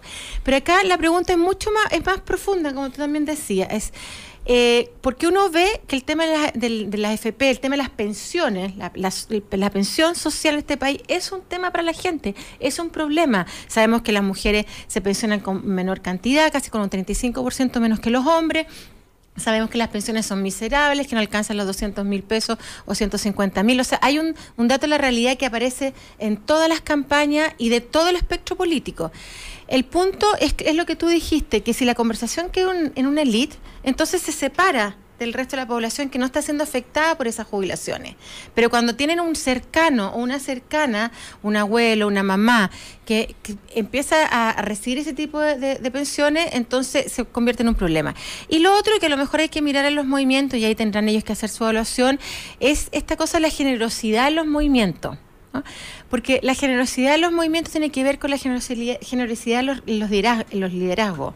Y yo creo que la diferencia que ha hecho el, el- movimiento feminista y que hay mucho feminismo, hay muchas corrientes, hay mucha disputa al interior, es que fue, y yo insisto en eso, no solamente fue un trabajo territorial para una marcha de un año, sino que además es un trabajo que viene desde los 80 en términos de las reivindicaciones de las mujeres. Entonces es un trabajo que tiene más de 35, 40 años, ¿no? Y, y yo sí, creo pero este es un momento que, que- donde se eclosiona todo ello. Claro, pero el momento es un momento el, test, el test ahora, el test ahora va a ser la, la siguiente convocatoria. Pero está bien, pero cuando tú ves en la marcha, estoy diciendo, cuando tú ves a una Fanny Poyarolo, que hoy día tiene más de, más de 60, 65 años, digamos, para dejarla ya. Por favor, ya mucho más que eso. Bueno, pero yo soy amorosa con las edades. Yo no quiero decir la edad de la gente si no me ha dado el permiso, porque hay gente que no le preocupa. Ya. Una mujer, una mujer que yo la quiero mucho, le tengo mi prof- profundo respeto a ella. Cuando la ves a ella en la marcha, sin estar adelante, ¿no? Sino ocupando un espacio como cualquier ciudadana. O cuando ves una, una adolescente de un colegio que tiene 14 años, 15 años, que tampoco está como liderando cosas, o ves niña, ahí no hay como una disputa profunda por los liderazgos. Sí, y las hay, digamos, pero, pero hay un acuerdo. Y me parece a mí que si los movimientos sociales actuales no son generosos respecto a los liderazgos, entonces pueden, Pero, pueden tener mira, este tipo pero de problemas. yo yo- creo yo que- creo pasa algo que, que el otro es día... una variable, Fernando. Yo el otro Es día revisando los programas de los domingos y las mañanas que hablan eh, ¿Ah? mucho de política me daba risa algo. Porque yo creo que igual se ha generado muchas veces entre como es todo inmediato y como todo es de corto plazo y tienes que sacarle la mayor cantidad de provecho, en el, claro, en el corto plazo, eh, uno ve eh, por qué la gente también se molesta con los sectores políticos, porque uno los ve en pantalla o nos ha visto, también me ha tocado estar en eso, eh, generar como una sensación de, de- estar hablando algo, pero que no lo, lo logras conectar y no tiene sentido en el tiempo, sino que más bien es como tú te peleas con el otro por esa disputa, pero no hay nada significativo, sino más bien por dejar la cuña. Eh, ¿Cómo dejas bien la cuña, pero realmente no estás diciendo mucho? Y, y se vuelve como eh, eh, esta como la disputa que se da en Springfield cuando van a la prensa eh, el, el jefe Gorgory con Estamos hablando de. Sí. Estamos hablando de ello, ¿no? Sí, porque, porque se genera esa sensación muchas veces. Eh, Es la política la- millennial, Fernando, no haga así. Es total, esto, esto, esto, esto ya- Ay. Los Simpsons se empanan. pero te puedo asegurar que muchas los, siento que los- personas... siento que los Simpsons no son millennials. No, No, nada. no, Son no. millennials. No, pero es que generan esas cosas de lo absurdo, de lo que se supone que están hablando que es grave, es absurdo para mucha gente. Como que lo ve tras el televisor, que lo va tras los medios. Creo que hay, hay ciertas Y ahí cosas- creo que es súper, genera ese vacío, Sí. eso, eso como que está dislocado. Karina, hay ciertas cosas que son más fáciles de entender, creo yo, cuando tú eh, ves qué tan apoyada está esa, esa, esa, causa. esa causa, qué tan apoyada está por el contexto, que en este caso puede ser nacional, internacional, el momento. Hay ciertas cosas que eclosionan en el momento en que esas cosas están listas para madurar tú, tú tuviste bueno. no solamente una organización en el país física para esa No, a nivel marcha, venía el ambiente comentándose en, en el mundo respecto de, de aquello. El- el- el- la situación de MeToo, la, En Argentina, en España. Exacto. Todas las marchas que hubo respecto del aborto, las tres causales, también son derivadas y, y tributarias a este mismo movimiento. Te- tenías todo un cauce que te genera finalmente estas 500 mil personas o o más en todo el país. Segundo, cuando, cuando eso pasa de, en, esta, en, esta, en esta dimensión, y después, porque pasa en todos los movimientos, eh, las cosas languidecen, porque otras cosas son las prioridades, y aparece así tal cual como de repente aparece el- Perfectamente el- normal, de hecho Claro. es elástico el movimiento. eh, Exactamente, movimiento es una, cosa, es una cosa ondulante y eh, tú tratas de convocar y tu recuerdo es lo que lo hiciste atrás. Eh, en esa primera instancia y no tienen las mismas condicionantes, eventualmente tú vas a tener un problema serio para lograr mantener esa masividad. Pero lo yo- que no significa que la gente haya cambiado de forma de Pero pensar, lo que significa que está no está dispuesta a movilizarse físicamente por hacer por hacer eso es lo que dice la, la querida tenía razón, en, en un sentido que esta cosa de, a ver, una expresión pueden ser las marchas, y evidentemente nosotros hemos tenido grandes marchas, ¿no? Gran- marchas del, del mundo ecológico, marchas estudiantiles, el millón, el de la de Paraguas, que fue impresionante, marchas de las mujeres, la marcha de Noma FP, que también tuvo su pic. Eh, el punto es que a veces eh, la marcha no es la única expresión, y yo creo que eh, la invitación hoy día a, a, a- a Norma FP seguramente es un poco lo que decías tú, ¿no? Que es plantear una cosa mucho más pedagógica de qué significan los distin- las distintas alternativas que se están planteando hoy día para, para, la- el fondo, para las pensiones, digamos, como, como sistema. Y, y seguramente cuando venga el debate, que va a venir, que supone que este año es el debate de tributario, que es el debate de O pensiones. sea, ya, claro, ya está el debate Eh, tributario, debería venir el de salud y el de pensiones. y el- entonces debería eso a lo mejor poner en la palestra de otra forma al movimiento Noma FP.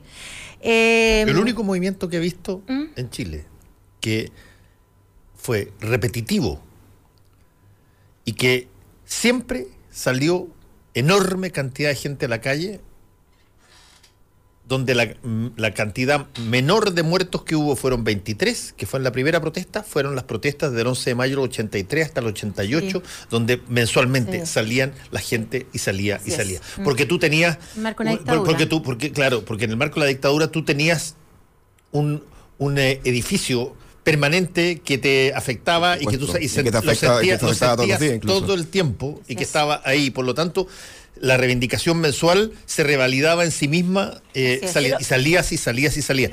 Eh, en, en lo- en el caso de los movimientos que tienen que ver con, con situaciones par- particulares y particularmente con aquellos que tienen que ver con cosas que no son fáciles de entender, como por ejemplo los sistemas previsionales, el, eh, tú, tú, tú puedes sacar un gran número la primera vez porque sientes que hay una cosa, pero mantenerlo cuesta una barbaridad.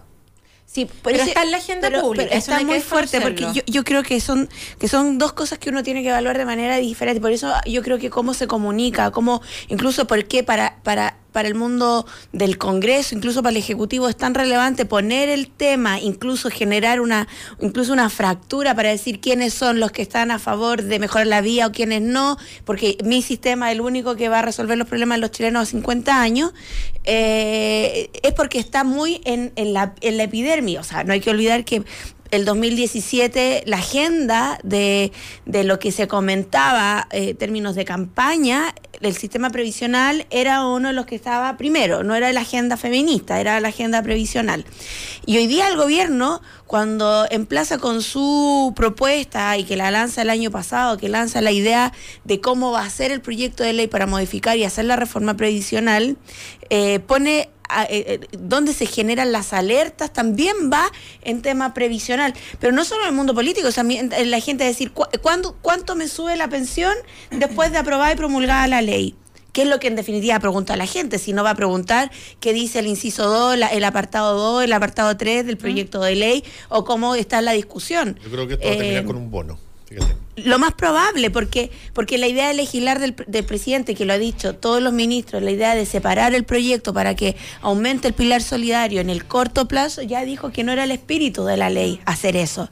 Eh, pero, pero es un tema que el gobierno quiere sacarle, entre comillas, un brillo político de manera eh, rápida en el corto plazo, más bien con la cuña que con un cambio a un proyecto de ley consciente. O sea, yo creo que cual- cualquier agenda en el gobierno, si no quieres que te explote en la cara, eh, va a querer tomar primero la bandera. Yo creo que es lógico, cualquier gobierno lo hace. O sea, antes de que a lo mejor la marcha no FP saque de nuevo un millón de personas, justamente porque no se ha hablado del tema, porque no hay sentido pedagógico, porque no hay debate que baje la ciudadanía, es probablemente tomar la bandera y decir, bueno, nosotros vamos a reformar las pensiones, porque miren la bandera que nosotros tomamos. Eso también es una lógica muy, muy de gobierno, es decir, evitemos también tanto malestar, primero sacando banderas y después se discute. Si no, obviamente va a explotar en la cara. Y yo creo que también parte de, de por qué no hay tanta adhesión, que no significa que la gente no lo esté pensando. la marcha. la marcha. La marcha. Eh, a diferencia con el movimiento, el movimiento feminista es que aparte de la transversalidad, también, como bien dijiste, hay muchos feminismos que incluso que peleando entre ellos incluso sacan una bandera adelante, que es una sola. ¿Cierto? Que la, reivindicación de los derechos de mujer, no los más abusos, el tema del aborto. Yo creo que más allá del feminismo radical, el feminismo liberal, que son dos corrientes súper fuertes y que las he visto acá en las marchas, yo creo que si ambas se unen, y yo creo que se han unido, esta, esta marcha de 500.000 personas o el número que sea, puede seguir subsistiendo dentro del 8 de marzo, del siguiente año o de los siguientes días. Diferente es el, el tipo de marcha, el tipo de manifestación o de expresión de un sistema que es difícil de entender, que no es a corto plazo y por lo tanto la gente no lo entiende o no, lo- no logra una adhesión mayor, porque claro, el sistema de pensiones cuando yo finalmente me jubile y por lo tanto a mí no me toca, lo que bien decía Fernando, y por lo tanto el tema es cómo uno moviliza al joven independiente de, de- de la ¿cierto? del tipo de manifestación o tipo de marcha o tipo de posición política. Y creo que el actual joven, el actual cierto adolescente que ahora está marchando es un poco monofocal. Yo marcho por una cosa que a mí me importa, pero si me piden marchar por dos cosas, Bueno, Parece que no me interesa tanto. Un poco lo que se llamaba el- el- el- la década de los 90 y los 2000, que eran los eventos sociales más que un movimiento social que lo que Son, hacía claro, era reivindicar, eh, reivindicar una problemática específica, esa se resolvía y entonces pum, se apagaba. Y, y yo creo que eh, lo que han tratado estos movimientos es justamente de mantenerse en el tiempo. Nos pasó con el movimiento estudiantil. Pero yo creo también. que la ciudadanía tiene súper claro cómo que- funciona este sistema de pensión porque en términos yo creo que no tanto, incluso, yo- incluso en la misma encuesta hay mucha desinformación. No, yo creo que es otra cosa. Yo creo que la gente tiene muy claro y ya quedó instalado en, la- en el consciente colectivo. Es como, por ejemplo, el movimiento estudiantil insta- instaló el lucro. El lucro, sí. La- el- eh, está instalado en la ciudadanía que eh, tú vas a cotizar tal cantidad y... Y no para mucho, nada. cotices poco, va a, va a recibir una pensión que no supere el 30 al 20% de tu último salario. Eso ya está instalado. Que no entienda por qué la FP puede ganar tanto y las Sí, pensiones cómo subir nada funciona. o cómo funciona Claro, técnicamente el- es otra el- cosa, pero la ciudadanía la tiene claro que... Esto, esto es exactamente igual que si tú pidieras que haya una manifestación masiva, pero gigantesca en el país, de las personas que son enfermas por FONASA.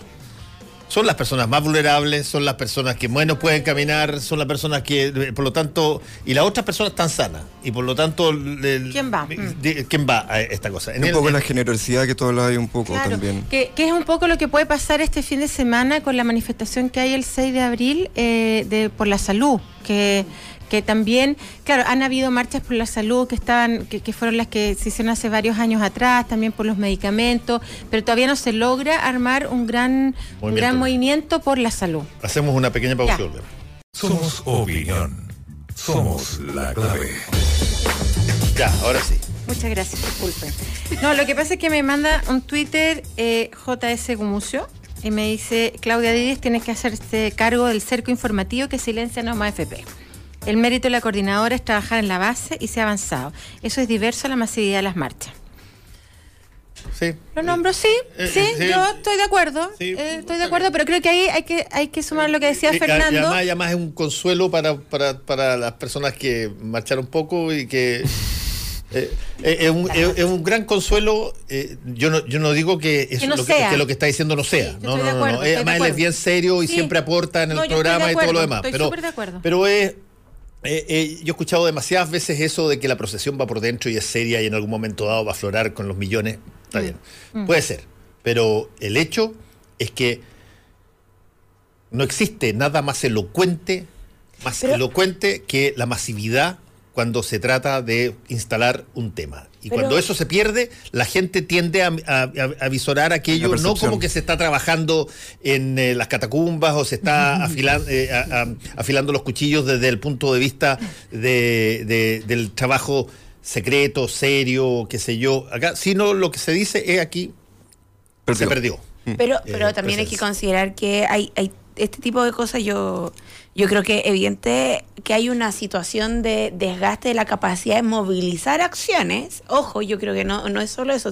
La Claudia hablaba recién de, de la, la marcha que viene por el por la salud y hay como un hay como un calendario de marcha. Hay viene, calendario de marcha. viene después del primero de mayo, etcétera. O sea, creo que eh, más allá de eso en particular, que son las movilizaciones, como buscarlas como catalizador de una demanda, creo que sí este debate tiene que instalarse fuertemente con lo que viene entre el debate entre el gobierno y la oposición para enfrentar la- el proyecto de reforma. Creo que eh, es súper importante Aquí sí ponerle... que tenía la posición dividida. también. Claro. Además la tenéis dividida. Por, por- por lo mismo me parece que es súper relevante que esté claro el debate. O sea, eh, el presidente ha, ha sido súper enfático en decir que quiere dialogar, pero que no, ma- mo- no va a modificar ningún proyecto de ley que tiene, entonces su capacidad de diálogo es bastante reducida. Yo creo que la oposición tiene que tiene que jugar un rol eh, responsable de no mostrarse incapaz de dialogar. Creo que él, tiene que ser capaz de dialogar, de manifestar sus, sus diferencias con el gobierno y por qué, por qué tienen que hacerle sentido al gobierno esas, esas reformas, esas modificaciones a las reformas que quiere hacer el gobierno. Eh, y ahí yo creo que eh, el, el movimiento social que está, que ha sido eh, quien ha levantado la demanda, tiene que estar completamente alerta, tensionando, proponiendo, impulsando. Y, y no solo la marcha como, como única salida de, de movilización. Así es. Yo creo que ahí es punto de hacer- hacer como un cambio eh, para, pa- para, pa- para poder la- darle mayor vigencia y no esté en distintas dimensiones un mismo debate. Que yo creo que eso es lo peligroso. Oye, hay una serie de temas más que me parece interesante. Yo lo dije en la editorial hoy día, eh, no, no lo quiero repetir, pero eh, básicamente que a mí me sorprendió que en el día de ayer, que era el primer día del lanzamiento del plan de descontaminación de Quintero, Puchuncaví y Concón, no se haya dicho nada oficialmente y sin embargo se hizo una cadena nacional en función de, de- de hacer una campaña de que los niños eh, elijan, elijan vivir sin drogas. eh, que suena, siempre suena todo bien, pero me parece casi un complemento al control preventivo de identidad a los 14 años, donde no solamente son delincuentes los mayores de 14 años, sino que además son drogadictos. Y por lo tanto, me- pero lo que más me sorprendió es lo otro, es que algo que, que el- este gobierno eh, trabajó y nada de mal, eh, a pesar de que hay todavía una serie de carencias al respecto para enfrentar eh, un problema de 50 años en, eh, en, por lo menos esa zona de sacrificio y varias otras, eh, no haya tenido el realce ni haya tenido el empuje ni desde el Ministerio del Medio Ambiente ni desde la moneda, habiendo sido la noticia que capturó el año pasado, entre agosto y septiembre, prácticamente todas las noticias y todos los noticieros. Eh, y, es, y eso ocurre en, de- en determinadas eh, circunstancias. Quizás es porque hay una, una suerte de mente sucia todavía, porque simultáneamente al plan de descontaminación de Quintero eh, Puchuncaví, que tiene también ciertos ripios, pero es un avance, eh, tú tienes nuevas concesiones a salmoneras en las zonas En prístinas de Aysén, Aysén, tiene eh, nuevas tronaduras en, en, en Isla Riesgo. Eh, y por lo tanto tienes problemas con los glaciares, eh, acá en términos de minería. Entonces no es tan fácil de concentrar eh, todo en eh, lo que se hace en Quintero Puchuncaví. Y Pero- se viene el documental de Netflix sobre el agua, que ya está listo y lo lanzan la próxima semana. Bueno, entonces hay, hay una, una, una situación, particularmente si vamos a hacer la sede del COP25 durante diciembre, donde no se va a hablar de ninguna otra cosa que no sea de esto, para bien o para mal. Eh, y por lo tanto, eh, si es que tú generas un plan eh, y, y tuviste algún tipo de iniciativa al respecto, ¿cómo puede ser de que no lo cacarees lo más que pueda? No, por favor. Eh, es que yo creo eh, que- ¿Alguna vez? No me hay poderes. Es poderoso. No, yo creo que eh, no es eh, coincidencia el, el- el discurso del presidente Piñera en el torno de las drogas. Yo creo que la derecha donde mejor juega, donde mejor es su campo son las drogas y la seguridad. Los Eh, miedos. Históricamente se han jugado mejor en esos dos ámbitos. Porque tiene un mejor discurso y porque llama mejor a la ciudadanía. Esté bien o mal, eh, siempre ha jugado con eso. Y se lleva bien con la ciudadanía frente a eso, porque juega justamente con los miedos. Con los miedos. sí. Control de pre- preventivo de identidad, yo no estoy de acuerdo, pero le funcionó bien en la encuesta y por lo tanto se manejan mejor en ese tema. El seguridad, las drogas, no. Tampoco estoy muy de acuerdo. Me gusta que se haya puesto el tema de las drogas y, y junto con los niños, pero no me gusta también en la visión que pusieron. El niño va a estar en las drogas, esté o no quiera las drogas. Está, está en un ambiente, una realidad donde se consume droga. Yo creo que el ámbito, y dentro de la campaña, a lo mejor nos da una sorpresa y puede ir por esta dirección, no es prohibir al niño la droga, sino hacer saber al niño que la realidad de su ambiente puede estar con drogas, él puede elegir no hacerlo, que es diferente a privamos las drogas al niño. Eh, alguien, ¿Ya? Eduardo Vergara, creo que el ex eh, sec- subsecretario de, pre- de Prevención de Drogas, eh, había dicho que el eslogan debiera haber sido elige vivir, el niño elige vivir sin drogas. ¿Dónde hay drogas? Porque hay drogas en todas partes. Sus padres eh, va- probablemente... que ahora que- salió que somos el, mayor eh, país en consumo de venden- cocaína, que no sé si es verdad, sí, en marihuana Sí, va sí, aumentando. en cocaína En- que en- aumentando en los gradualmente adolescentes. en los adolescentes. Entonces, También somos la, más feliz también. Por eso, por eso entonces, la realidad, la realidad es distinta. La realidad, el niño no puede, el- no puede no elegir consumir droga. Está en un ambiente de droga y por lo tanto él debe elegir no irse hacia las drogas, que es muy diferente al enfoque que a lo mejor están planteando en esta campaña. ¿Pero te parece casual que justamente salga esto eh, en el marco de la discusión que hay de la ley eh, de medicina de cannabis, medicina con, Sí, con cannabis, alternativa con cannabis. alternativa. Y, y la verdad es que me parece, yo he seguido bastante, porque soy súper cercana a la Fundación Daya, eh, todas las columnas, idas, vueltas para allá, por acá, en todos los tipos de medios.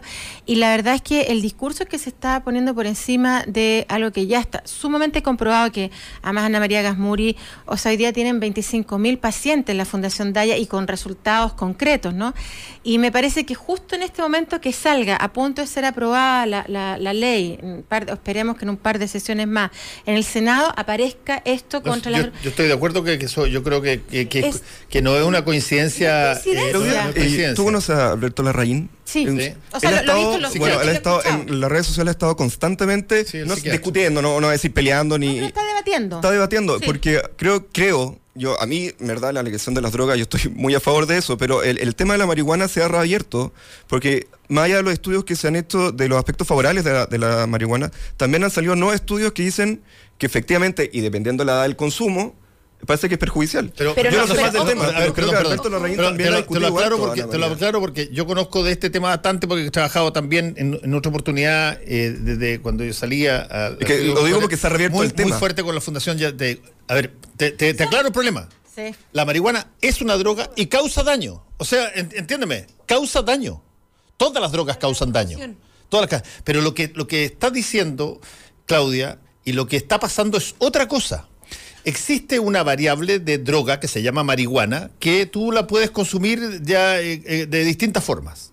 Y existe una variable distinta que se llama medicina, can- eh, medicina a, a base de cannabis. de cannabis. Por ejemplo, alguien podría decir, existe el opio, que es una, una, una droga que causa mucho daño, pero existe la morfina, que es un derivado del, del opio que eh, nadie diría, no me la ponga para quitarme el dolor, por favor, porque eso me, eventualmente Porque es me puede convertir en un adicto. Eh, existen las- las- los ansiolíticos y las benzodiazepinas, eh, que son derivados de drogas que, que individualmente cada una de ellas causa daño. Lo que está pasando hoy día, creo yo, es otra cosa.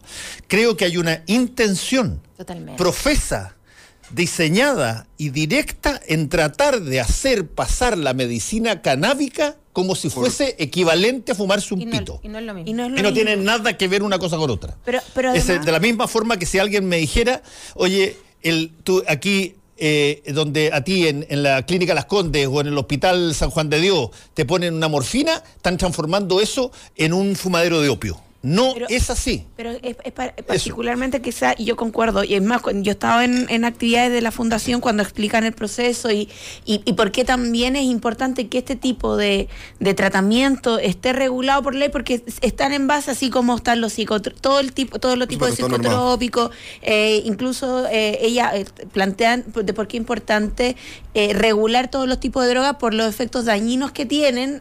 Si no están regulados, la posibilidad de, daño adverso son mucho mayores. Pero yo creo que paralelamente se da esa situación.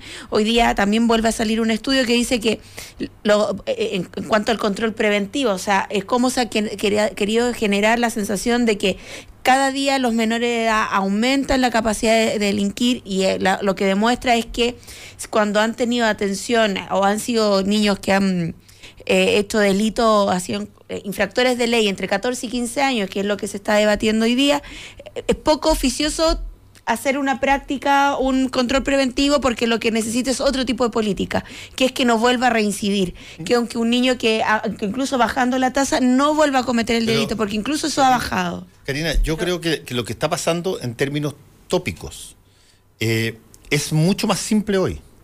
El gobierno se empecinó en generar la idea de que si tú haces una pesca de arrastre humana de mayores de 14 años de edad eh, y li- pasar. lis- lisa y llanamente vas a, generar control preventivo de identidad en los barrios marginales porque no lo vas a hacer en las tranqueras, eh, eh, lo vas a hacer, tú vas a- déjame terminar, tú vas a tener una cantidad de personas que eventualmente vas a poder mostrar Obvio. como que son infractores de derecho. Y por lo tanto, para eso no necesitas que la policía trabaje como debieran trabajar las policías, con indicio, con investigación, porque son pencas. Porque eso es lo que le está diciendo la policía. Carabineros, ustedes son Mediocre. pencas, son malos, son tan malos. Y son tan malos que vamos a darle la posibilidad de que ustedes capturen a las personas a través de pesca de arrastre de, de- de- de- de seres humanos. Y arrastre todo lo que haya. Y, y ahí algo va a encontrar. Entonces, segundo, se le asocia a esto ahora el tema de la, de la marihuana y de la droga. ¿Por qué? Porque yo creo que lo que se está poniendo el foco es en básicamente generar las condiciones para que tú puedas decir, para mejorarle la seguridad a la población tenemos que ceder dosis de nuestras propias libertades. Y entonces, entonces el- la droga junto con el delito eh, son cosas que en las en encuestas marcan alto. ¿Cuál es el problema? Todas las drogas son malas. Sí, El- pero- el- como el alcohol, El alcohol. que es la droga, que, una- que un- que es exactamente lo mismo. El cigarro. To- toda- todas las, las drogas son malas. Lo que, lo que yo encuentro perverso es que ahora que salió el primer fitofármaco canábico que existe en Chile, Chile. creado acá, que ha contado con la, la apreciación de todos los más altos estándares en materia de medicina canábica en, en- el mundo, que, se- que ya se está exportando, que, que tien- cuando tienes una cantidad de pacientes, la parte medicinal derivada de la cannabis, tal cual como la parte medicinal derivada del apio, del opio o destinado de, la- de- de las otras cosas, la parte medicinal se, se quiere atacar haciéndolo parecer de que eso es equivalente a fumarse dos pitos de marihuana. Y eso me parece a mí algo que eh, es absolutamente demencial. Porque Pero- no lo hacen con los demás medicamentos que tienen exactamente la misma Pero es composición. que, ¿sabes qué pasa? Que, que- que es la sensación que yo siento que estaba generando, sobre todo con el último año, o sea, este año que ya lleva el gobierno, es como retroceder a la noción más clásica o la más, más básica del Estado. Es decir, eh, el Estado lo que te dice es que es como un control de la mafia. Yo te protejo, entrégame todo, pero también te voy a proteger de mí mismo. Eh, porque las condiciones de, generar el temor, como lo genera con este tipo de política, como el, el- generar que va a ser eh, pesca de arrastre para ver quién delinque y quién no, para generar seguridad, es decir, al final no solo te tienes que estar protegiendo de los sectores de seguridad que estás pidiendo por delincuencia, por, por robo, por narcotráfico, sino que también eh, te tienes que empezar a proteger de cómo se está coartando la libertad de parte del el propio Estado. Y ahí yo encuentro que hay un peligro eh, inminente en términos institucionales, en términos democráticos, que es mucho más profundo y que se, como que se soslaya de que no, si solo estamos generando condiciones para que usted no tenga miedo que lo asalten afuera de su casa, pero sí te está generando el miedo de la pesca de arrastre de las policías. Bueno, me alegra que tengamos, tengamos una visión liberal frente al Estado. No, No pero sé. bueno, o sea, Yo- pero yo oye. parto de la base que la, la- la forma- la- la- la formación de ser liberal No, más, más- cortito, más allá del tema de, de la droga y del ataque, no sé si es institucional, si es solamente de un cierto grupo que a lo mejor no está de acuerdo, como en esta discusión en redes sociales, creo que no se puede volver a lo que en algún minuto Nixon dijo que la droga era el enemigo público número uno y todas las políticas contra las drogas han sido un fracaso, absolutamente todas, o terminan en guerras civiles dentro de- del mismo país. Creo que aplaudo el hecho de que ellos puedan poner en la mesa el tema de las drogas, porque sí es un tema, y el punto es cómo nosotros enfocamos el tema. Creo que eh, en vez de cortar de las pescas de arrastre, de que te encontramos dos pitos y por eso te delinquiste, más allá de que te lo puedas fumar o no, el tema es cómo nosotros hacemos que el niño entienda que en un ambiente donde está inmerso mucha droga, él entienda que la droga per se es mala y por lo tanto elija él no hacerlo. A ver, yo, yo creo que, que, todos los gobiernos han, han tenido esta, este tipo de política de sacar programas con distintos nombres, yo prevengo, tú previenes, prevengamos juntos, etcétera, como se llamen. Todos los gobiernos han tenido una posición frente a, a las drogas y a mi juicio es una posición bastante retrógrada respecto a cómo hoy día se está concibiendo el tema de las drogas en el mundo. Y otra cosa es el cultivo medicinal. Hoy día, diariamente en Chile están eh, tomando preso y le están, por supuesto, quitando las plantas a gente que está con una enfermedad, que puede ser desde fibromalgia, cáncer, otro tipo de enfermedades, y se las quitan y, y se las llevan. Parkinson Uno nunca sabe dónde, dónde- dónde se las llevan, además. Entonces, ahí tiene que ver, tiene que ver entonces No, con un archivo histórico. no el archivo histórico. Entonces ahí tiene que ver obviamente con eh, eh, una obviamente que una falta de respeto y, y una- y un atropello a los derechos humanos de las personas que tienen una dolencia. Eso es por un lado. Pero nadie, ningún gobierno ha querido hablar del tema de las drogas de verdad. Como una política de Estado, sea cual sea el tipo de Estado, nadie, nadie ha querido hacerlo, porque obviamente yo prefiero estar por la liberalización de, la- de las drogas y evitando el narcotráfico y los, los cohetazos todas las semanas, eh, por lo menos donde yo vivo en Ñuñoa, que es todas las, no, no solamente la granja, en Ñuñoa, en Peñarolela, y que en la granja no fueron carabineros, sino que dijeron... Bueno, hace un "Por tiempo se gastarme". escucharon Entonces, el Ñuñoa, fuego artificial, efectivamente era un o sea, son todas las semanas, ¿no? Son, son todos los fines de semana. Entonces, eh, el punto a mí me parece acá que esta, esta, esta política que anunció el presidente me parece que no es casual en el marco de esta discusión de la ley de cultivo medicinal. Eso solamente quiero plantear porque las cosas no, no son no son casualidad. A pesar de que debo decir que eh, el, senador Carlos eh, al- ¿cómo se me olvidó? ¿Osandón Carlos? No, ¿no Manuel José. Manuel, Manuel José. Eh, Osandón fue a un taller de la Fundación Daya, de las mamás cultiva, y creo que ha sido uno de los pocos senadores que ha ido a hacer el remedio para sus hijos e hijas con eh, epilepsia refractaria y le enseñaron ahí. Entonces yo Bien, creo que parece. también si se acercan eh, senadores y senadoras a ver cómo es en la práctica y que no nos pase lo que está pasando en Estados Unidos con los opoides, que la mayoría de, de- de comunidades indígenas se han muerto más de más de 7.000, 7.000 indígenas por el consumo de opoides, donde la, la farmacéutica ya ha pagado alrededor de 2.700 millones de dólares justamente porque se ha muerto gente, ¿no? Entonces, este es un mundo de las farmacéuticas, un mundo bien complicado. Lo que decía... eh, Fernando, respecto al, remedio hecho en Chile, que ya están pidiendo otro, y eso Ana, María es obviamente la experta en esta historia, eh, están pidiendo otros países poder llevar marihuana desde Chile para poder hacer los remedios, y sin embargo aquí le dan el permiso inmediato a una industria farmacéutica canadiense que cobra alrededor de 200 mil, 300 mil pesos por un remedio que en la NOV cuesta mucho más barato. O sea, esto no es casual, esto no es, eh, yo diría que eh, estamos hablando de grandes, grandes corporaciones que aquí hay detrás y por supuesto de elite y quién sabe qué cosas más que tenemos que encontrar en el camino. Pero solamente yo quería poner eso, porque además se suma todo lo que ustedes han dicho, obviamente al- a este control preventivo, que ayer, ayer daban datos interesantes, que solamente el 17% de los mm, adolescentes habían incurrido en algún tipo de acto delictivo de, según datos Y del eso Ministerio a los Público. 14 años cae aún más, entre 15 y 14 años. O sea, sigue cayendo, además ni siquiera hay argumentos Estoy de acuerdo con técnicos. el- con- ¿no? ni, ni- ni técnico, pero. ni ético ni, no. político. Ni siquiera bajo una ética liberal comparto el tema del control preventivo en menores de edad. Y sobre todo por una institución que ya sien- está siendo objeto de críticas y tampoco comparto mucho el tema de que Carabineros se va a portar bien al momento de revisar un niño. Pueden caer excepciones, puede, no, no, no justifico, pero no le daría esa potestad a una institución que ya está siendo bastante criticada, no solamente por actos de corrupción, sino por, también por temas de abusos de poder.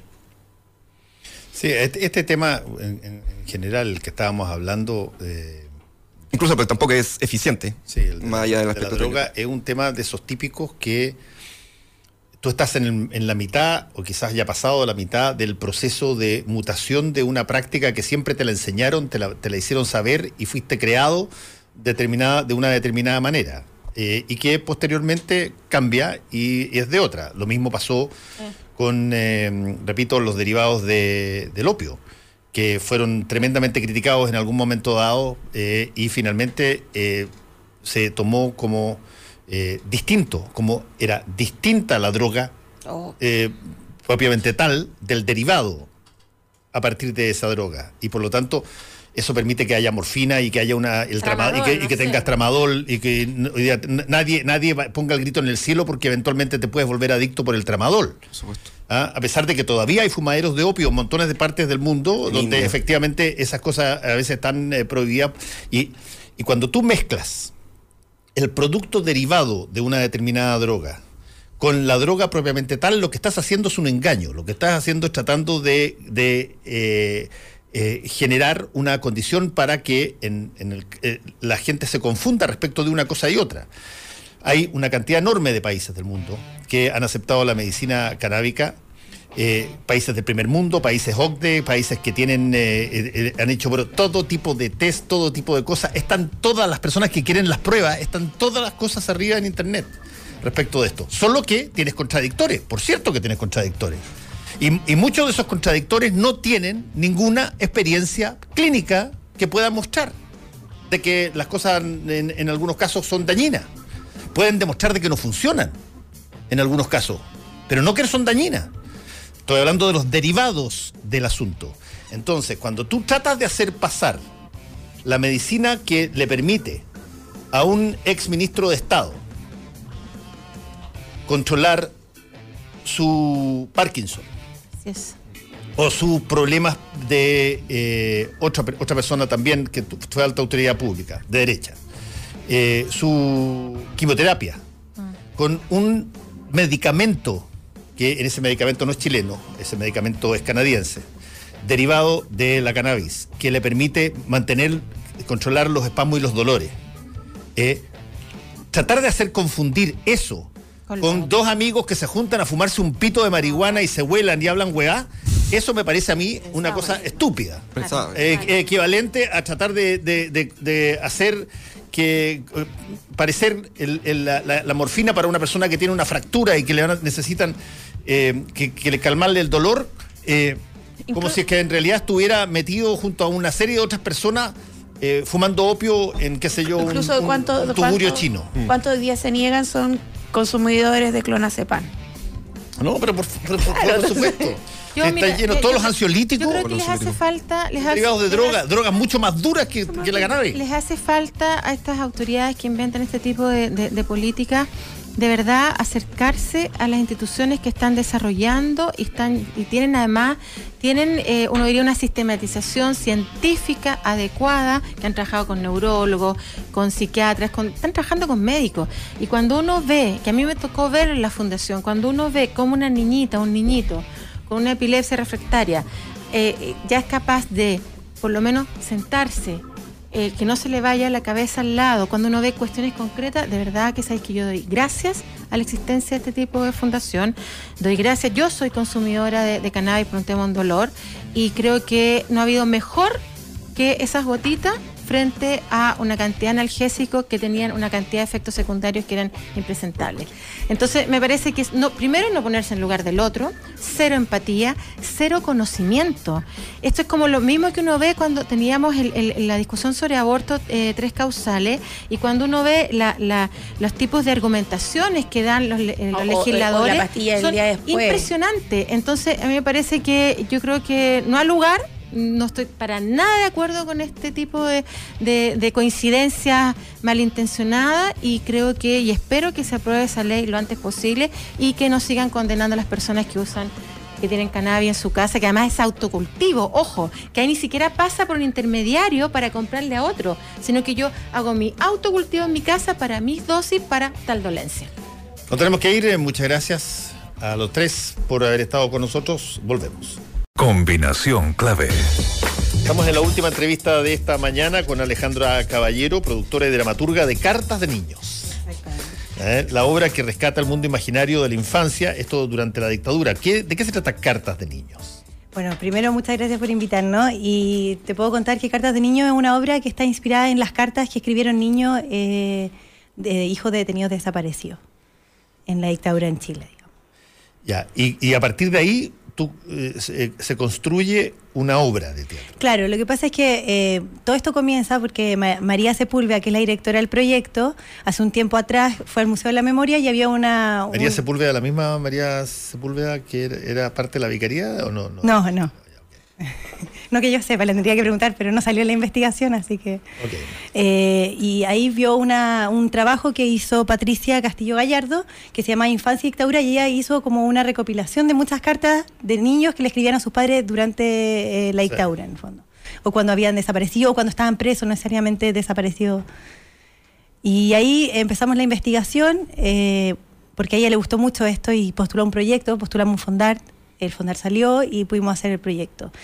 Y ahí empezamos con la investigación, eh, gracias al PIDE, eh, el Museo de la Memoria, documentales, cartas, todo lo que pudimos encontrar y eh, llegamos a hacer eh, una historia que es de un niño que se llama Pablo y en el fondo junta todas las infancias que nosotros nos inspiramos un poco. Y esta obra es para niños, para niños ah, más siete. Eh, esta se va a estrenar, entiendo, el 6 de abril. Sí, eh, sábado y domingo, eh, del 6 al 21 de abril en el GAM a las 16 horas y a las 18 horas, funciones, todos los sábados y domingos. Ahora, el- las cartas se obtienen cómo? De- de- de- Las cartas están en, hay un epistolario y el Museo de la Memoria uno lo puede tener y como te digo, Patricia, ella eh, al parecer hizo un trabajo y recopiló muchas cartas y nosotros eh, investigamos alrededor de 120 cartas y nos quedamos con 40 más o menos y con eso eh, nos inspiramos más para hacer la obra, digamos.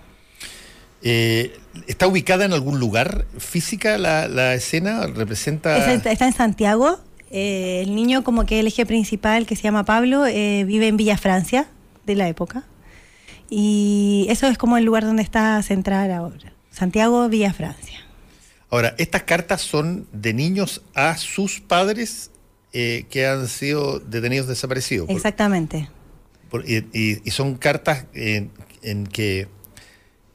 ¿A dónde las envían? Porque son cartas que se escribieron sí, como... Claro, es que en la época, en la época existía- había muchas formas y sistemas de que le llegaran la carta porque en algún momento se eh, quedaron como desaparecidos, pero en algún momento estuvieron presos y la gente los iba a ver. No todos, pero habían familiares que podían o se mandaban eh, códigos secretos, venían enrollados en algo, entonces había como alguna forma de comunicación por lo que estuve investigando. Todo muy clandestino, muy secreto.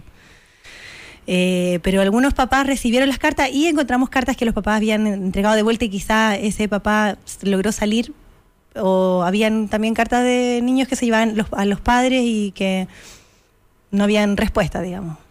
Eh, ¿Estos niños qué edad tienen hoy día más o menos?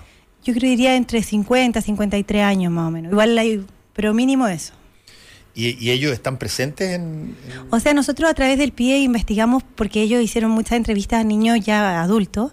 Eh, la verdad es que no los invitamos a participar en el proyecto, solamente usamos el material que tenía el PIDE. Se intentó contactar a algunas personas, igual tenemos ganas de invitar a algunas de las personas al estreno y al que participar. mal son los autores de, la, de la base. Exactamente. Y no todas las cartas se saben de quién son. Están firmados por Ah. Betty, Papito, eh, tu hijito. O sea, también hay harta carta ¿Hay, que... hay algún tipo de, de, de patrón común en las cartas en lo que, en lo que le- le- les eh, comunican o los mensajes eh, a sus padres?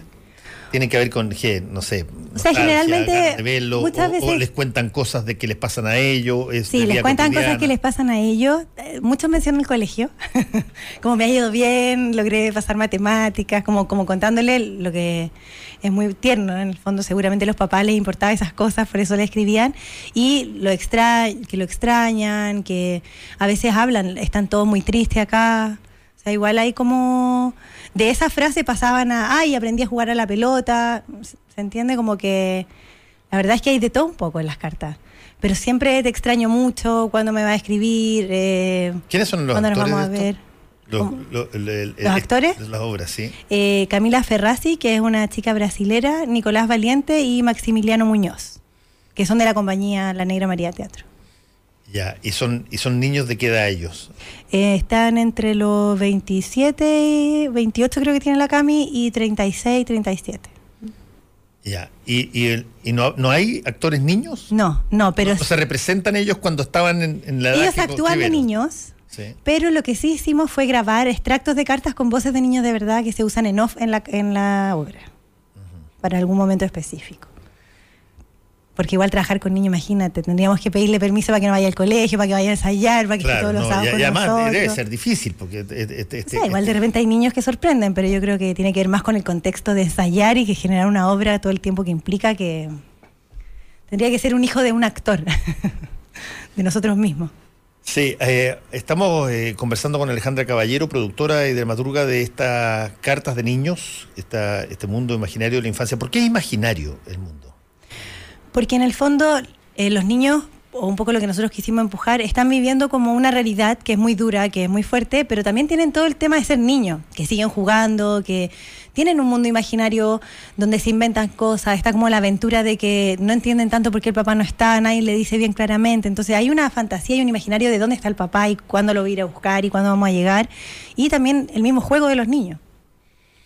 Y, esto eh, se refleja tanto en eh, lo que los niños piensan como con los niños con los que conviven, porque me imagino que pueden, ellos conviven en el colegio con niños que no tienen padres detenidos desaparecidos, que tienen padres Claro. presenciales. ¿Cómo, cómo es? La el- obra eh, tiene, él tiene dos amigos.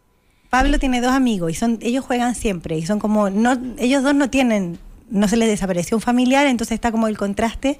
Hay uno de los personajes que no es el principal, que es como un hijo de, de unos papás que está muy informado, entonces él habla de los rusos, de, entonces hay como ahí un contraste de, de que igual estaba todo pasando, hay toque de queda, hay apagones, o sea, igual, a pesar de que no se hayan detenido a los padres de todos los niños, igual había una situación de emergencia o un estado distinto en el país, o en la situación. eh, estas cartas que tú dices que están en el Museo de la Memoria, eh, estas cartas eh, son, eh, son cartas que son de niños de todo el país y ustedes las centraron básicamente en en, eh, para la- los efectos eh, prácticos de la obra en que fuera Villa Francia, pero son Claro, de hay de todas partes. partes y de hecho hay muchas cartas que también son de gente que eran que tuvieron que irse para afuera y que mandaban cartas a Chile en el fondo. Ya. Pero sí, no, fue como que nosotros nos inspiramos en de todos los todos los testimonios que vimos y todas las cartas, eh, había uno que nos llamó la atención y por eso decidimos hacerlo en Villa Francia. Como que fue por una historia particular. ¿Qué tanto tuvieron que trabajar para investigar el contexto de todo esto? Bueno, con la María hicimos la investigación y estuvimos alrededor de dos a tres meses investigando full. Igual hay una previa investigación cuando se postula el proyecto y ella tenía muchas ganas de hacer este proyecto, entonces había también una, una investigación previa a postular en el fondo. Tú estás hablando a este proyecto que... Al proyecto Fondarte en el fondo que ¿Al es... No, el? Fondar, no, el Fondar. Porque cuando uno postula al Fondar uno entrega un proyecto, un preproyecto en el fondo. Entonces ya hay una investigación previa que se hace. Entonces sumando eso, más cuando uno ya lo, ti- lo obtiene y nosotros pusimos dentro del Fondart periodo de investigación para poder hacer la obra después de investigar. Entonces fueron como dos o tres meses de investigación full y de ahí ya montaje. Si tú tuvieras que decir, a ver, eh, ¿cuál, es, ¿cuál es la moraleja o cuál es, cuál es de alguna manera la- el- lo que tú vas a obtener de esto? Sin duda lo vas a pasar bien, una de esas te entretiene, no esas te, te pone a llorar o, o te emociona. Pero, ¿qué mensaje es el mensaje de Cartas de Niño? En la obra más que nada, bueno, intentamos no hacerlo como una cosa panfletaria del golpe, lo detenido, como si no, igual se mencionan, hay extractos de radios de la época donde sí son reales, que, que son, o sea, estamos en Chile, estamos en la dictadura en Chile, pero es un poco el llamado a qué hacemos nosotros como sociedad al estado de emergencia de los niños sin padre, o sea, ya tenéis inmigrantes acá que no tienen papá, eh, todo lo que está pasando en Siria, o sea, en el mundo hay muchas situaciones de guerra, muchas situaciones de emergencia donde hay niños que se le arrebatan sus padres y nosotros cómo nos hacemos cargo de esos niños, cómo acogemos nosotros como sociedad. Es un poco eso el llamado como de la obra, como proteger la infancia. Oye, el, el, eh, el- el tema de, mm, de los detenidos desaparecidos siempre es controversial en Chile. Eh, eh, y por múltiples razones, porque tienes crecientemente una cantidad de gente que ha revalorizado eh, lo que ocurrió en dictadura, digamos. De hecho, tienes parlamentarios que han revalorizado a- aquello. Eh, por lo tanto, el tema, ¿qué tanto, ¿a qué público creen ustedes que- que va a llegar? ¿Quiénes creen ustedes que van a ser las personas que van a ir al GAM? No sé, yo creo que me imagino que debe haber familiares que tienen detenidos desaparecidos y que me imagino que les llamaría la atención qué trabajo es. No sé, en verdad, quizás es muy doloroso el tema o quizás están cansados ya que se hable del tema y no van a ir. Y no la... Ese es un punto súper interesante. Yo me acuerdo, te voy a contar una anécdota. Yo me acuerdo hace mucho tiempo, eh, debe haber sido el año 88 por ahí, eh, yo trabajando en la revista Análisis, eh, no me acuerdo exactamente el nombre del sindicato, pero eh, un, eh, de estos pintores murales, muralistas, se ofreció eh, a un sindicato para pintar, hacer un mural en su entrada de, este sindicato.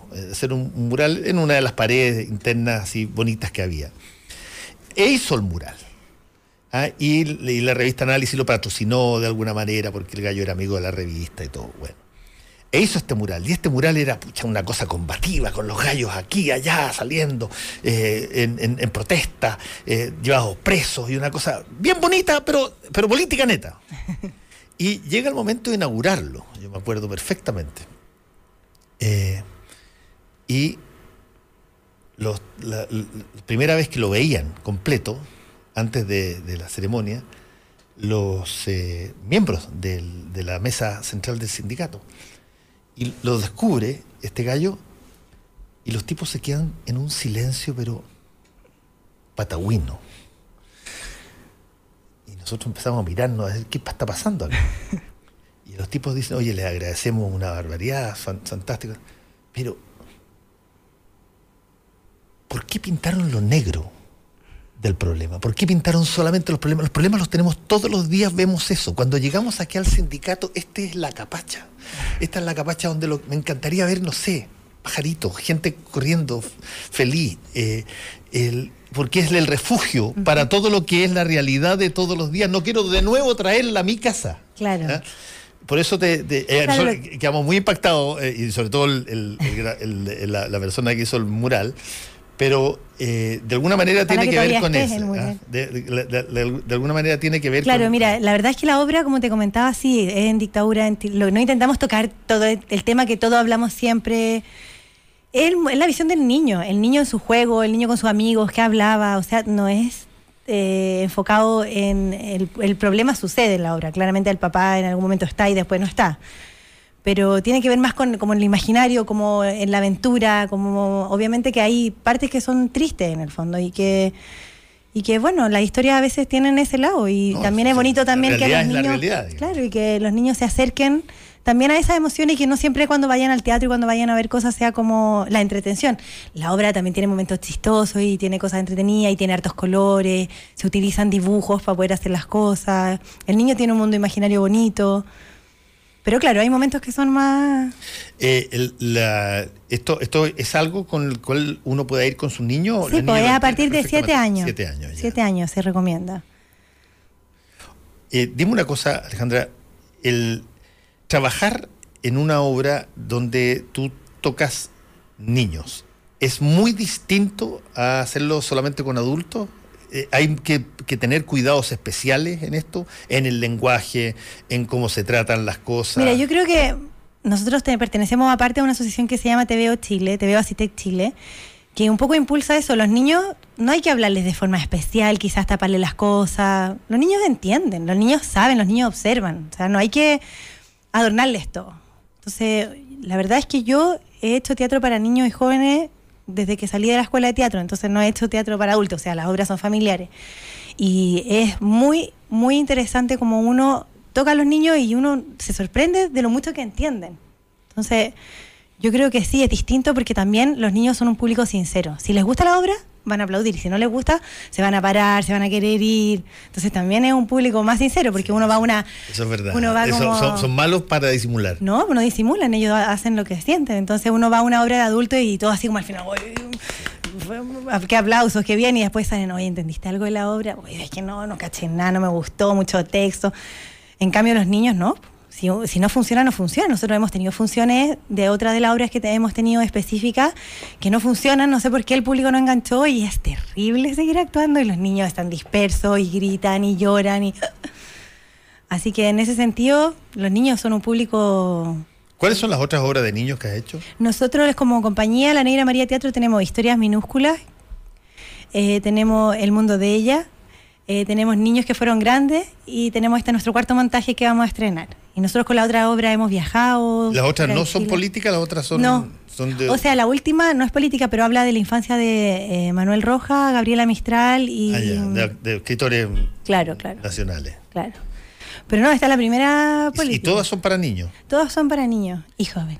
Y dime, eh, dime una cosa, ¿cómo se ambienta para niños una realidad que es eminentemente adulta, que, que, que Como con esta obra, tú decís este montaje, obra. claro. Mira, la verdad es que estoy, a- estoy atenta al estreno para ver qué va a pasar. Porque uno lo hace a puertas cerradas. No sé, la verdad, cómo los niños van a reaccionar. Yo, yo creo que va a estar bien, va a estar todo bien. Pero en el fondo, claro, hay temas, hay palabras que uno no usa, cómo se, no sé, por el tema del momento de la desaparición, no vemos a, a alguien tratando mal al papá y sacándolo, lo, lo- lo abarcamos de una forma sonora. Nos quedamos con el niño y con la mamá y sonoramente sabemos que algo pasó. Tampoco está tan, o sea, hay, hay cosas que hay que tratarlas de forma especial, pero como te digo, los niños entienden. ¿Van muchos niños a, esta- a ver esto? Porque te lo pregunto por lo siguiente, porque el fenómeno, por ejemplo, de las desapariciones durante la dictadura y sobre todo el, el- el fenómeno histórico de la dictadura, ya donde ya han pasado cuarenta y tantos años, eh, puede estar muy distanciado de, eh, de, la, de la cosa y por lo tanto puede no entenderse claramente la trama. Ahora, todo niño entiende cuando se ve que a un papá se le toma preso y se escapa, digamos. Claro. Eh, y, se, y se va. Eh, pero la, esto, esto para que funcione, necesariamente uno tiene que identificarse, supongo, con los niños. Claro. Por eso que el personaje es un niño. Y la idea es que el niño que esté en el público se identifique con estos tres niños que hay. Por eso que se cuenta la historia a través de un niño. Y mm, yo creo que después de la obra sí, es un conversatorio. A los que Ah, quieren o sea, se quedan o no, sí. ¿Y, y, y qué sale de esos conversatorios? Eh, ¿Los tienes en todas las otras En obras todas las obras, generalmente no un conversatorio, pero sí siempre dejamos que los niños suban y toquen las marionetas y conozcan un poco el teatro. Y ahí los niños te preguntan cosas. Pero en este tema específico decidimos hacer un conversatorio. Como te digo, estrenamos ahora el sábado, entonces no te podría contar qué ha salido el- del conversatorio. No, no, no, pero contar no, es interesante porque, porque eh, Es como la- tipo de la- contención. Claro, la, la- la obra deja eh, pasa a ser algo sobre lo, lo- lo cual el resto de lo- los niños después, posteriormente, eh, pueden eh, interpretar, pueden conversar sobre de qué se trató aquello que estaba arriba del teatro. Claro, claro, esa es la idea, contenerlo un poco, que haya un espacio de preguntas y si no entienden y ¿Y claramente... ahí se monitorea eso? ¿Hay alguien que, que- que hace de maestro ceremonia para Sí, sí, la María, que es la directora, bueno, ella también es psicóloga y seguramente ella va a ser la que va a estar ahí como moderadora. También hay papás seguramente que van a hablar. Cuando no ha pasado en alguna labor, alguien tiene una pregunta, cuando uno hace obras para colegio y siempre como que hay como una instancia más de conversatorio, salen cosas divertidas, entretenidas. Los niños ahí uno se da cuenta que piensan, que están ahí alerta. A uno siempre lo sorprenden finalmente. Yo, he estado una sola vez en una, eh, no sé, es casi obra fue, con que se hizo un, conversatorio y se demoró, qué sé, yo, como unos 10 minutos en decir, ¿alguien tiene alguien que decir alguna pregunta? Hasta que alguien saliera y se atreviera, en, en- eso que en otros países salen todos al tiro, Sí, acá en aquí Chile son, pero se retacan. eh, Si Siempre esa quiere obra- uno que salga otro primero. Sí, esas obras que uno hace como que quiere que participe el público, acá en Chile cuesta súper por eso te preguntaba. Los adultos. ¿Ah? Que los niños es distinto. pues. Los Lo- niños están la- mucho más abiertos, yo creo, depende de la edad igual, pero hay niños que están mucho más abiertos a preguntar o a, a separarse y a hacer algo. Dime una cosa, el, el, el- el mundo del teatro, del cuento infantil, de los programas televisivos infantiles, que yo encuentro que cada vez son menos, porque están derivados básicamente a minutos dibujos animados, pero yo, yo, yo tengo la percepción, tú me podrás corregir, que por lo menos en determinadas áreas en las que yo conozco, como en televisión, el mundo infantil antes tenía un espacio bastante más amplio que el que tiene hoy en términos de programa. Eso está cambiando, pero se achicó el, el espacio para. En el ámbito del teatro, ¿es ¿qué tanto el teatro infantil tiene su anclaje sólido? Bueno, como te comentaba, en la asociación TV Acitec, que es un, eh, eh, somos muchas compañías de teatro para niños y jóvenes, estamos intentando que esas cosas vayan cambiando. Yo creo que cada vez las salas, que tiene que ver con las salas de teatro, están abriendo nuevamente sus puertas a la, a, ¿cómo se llama?, al teatro para niños y jóvenes. El Ictus volvió a tener teatro para niños y jóvenes, que antiguamente fue uno de los precursores del teatro para niños y jóvenes. Matucana 100 también ahora está de nuevo haciendo teatro niños y jóvenes. GAM abrió estas salas chicas que tiene, donde nosotros vamos a estrenar para teatro para niños y jóvenes. Yo creo que yo creo que es un público que hay. La, la gente no sabe dónde llevar a los niños, cómo entretenerlos. Encuentro que hay que entusiasmar a la sociedad y a los papás, porque muchas veces prefieren llevarlos al cine que llevarlos al teatro, pero a medida que las salas vayan teniendo programación todos los meses, la gente se vaya acostumbrando a ir. Yo creo que va a ir, puede cambiar la, puede cambiar la cosa. Sí, el- Pero la gente no va al teatro. Ese es el problema. Sí, va, muy va- poca va gente muy poca gente al teatro. eh, ha bajado mucho la. la- Lo que hablábamos ayer con Eduardo Jiménez, no sé si lo conoces, que es el que hizo el diseño de iluminación de nuestra obra. Eduardo Jiménez es como una eminencia en Chile, trabajaba con la tropa, hacía la escenografía, todo esto. Él me comentaba que alrededor de 30, 32 es el promedio por sala, por obra, de personas que van. Mira, 30, 32, que bien. O sea, no vas a financiar una obra con 32 No, personas. en cartelera, por lo menos el teatro para niños y jóvenes, es súper difícil financiarlo estando en una sala. Uno lo hace por rodaje y para que la gente lo pueda ir a ver. Pero uno puede financiarse a través de una venta, Sí, yo el otro día estaba pensando en términos de la literatura infantil, que también era, eh, es una corriente poderosísima y que en todas partes del mundo tú ves que salen unos- una cantidad enorme de títulos con eh, temas que tienen que ver directamente con, eh, con la infancia o con niños. En Chile creo que probablemente ha, ha habido algún despliegue desde de, desde ese punto de vista eh, en el, y he tenido aquí en la radio varias personas que han incursionado en aquello, pero, pero a mí me parece que es muy poco. sí. Muy poco lo que hay para niños y adolescentes. Es poco. se importa bastante, pero, pero no hay no hay en, en una cantidad enorme de temas eh, que no sean meramente los grafi lo- la- la- la- las revistas gráficas o algo así, sino que literatura es muy poco que se genere en Chile y por lo tanto me imagino que el teatro también.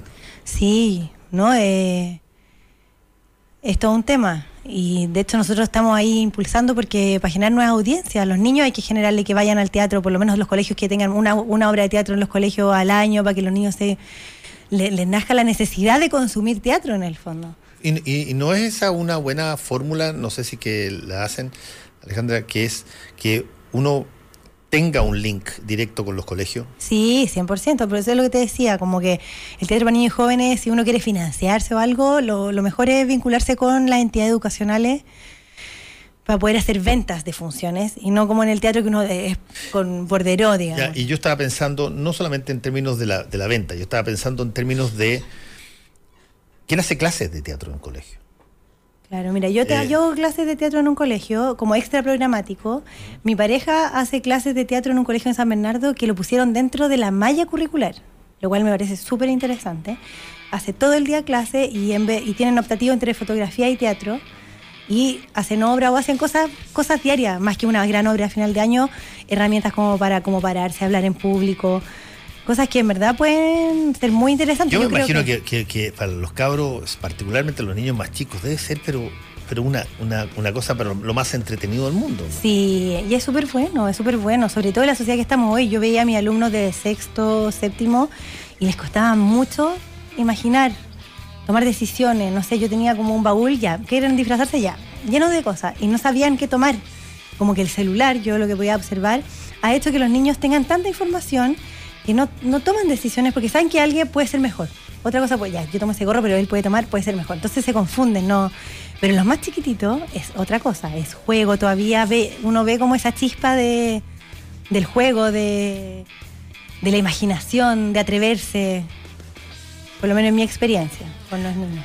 Alejandra Caballero, repitámoslo, ¿cuándo eh, se estrena esto? Los invitamos entonces eh, a partir desde el 6 al 21 de abril, sábados y domingos, a las 16 y 18 horas en el GAM, En, sala N2. en estos.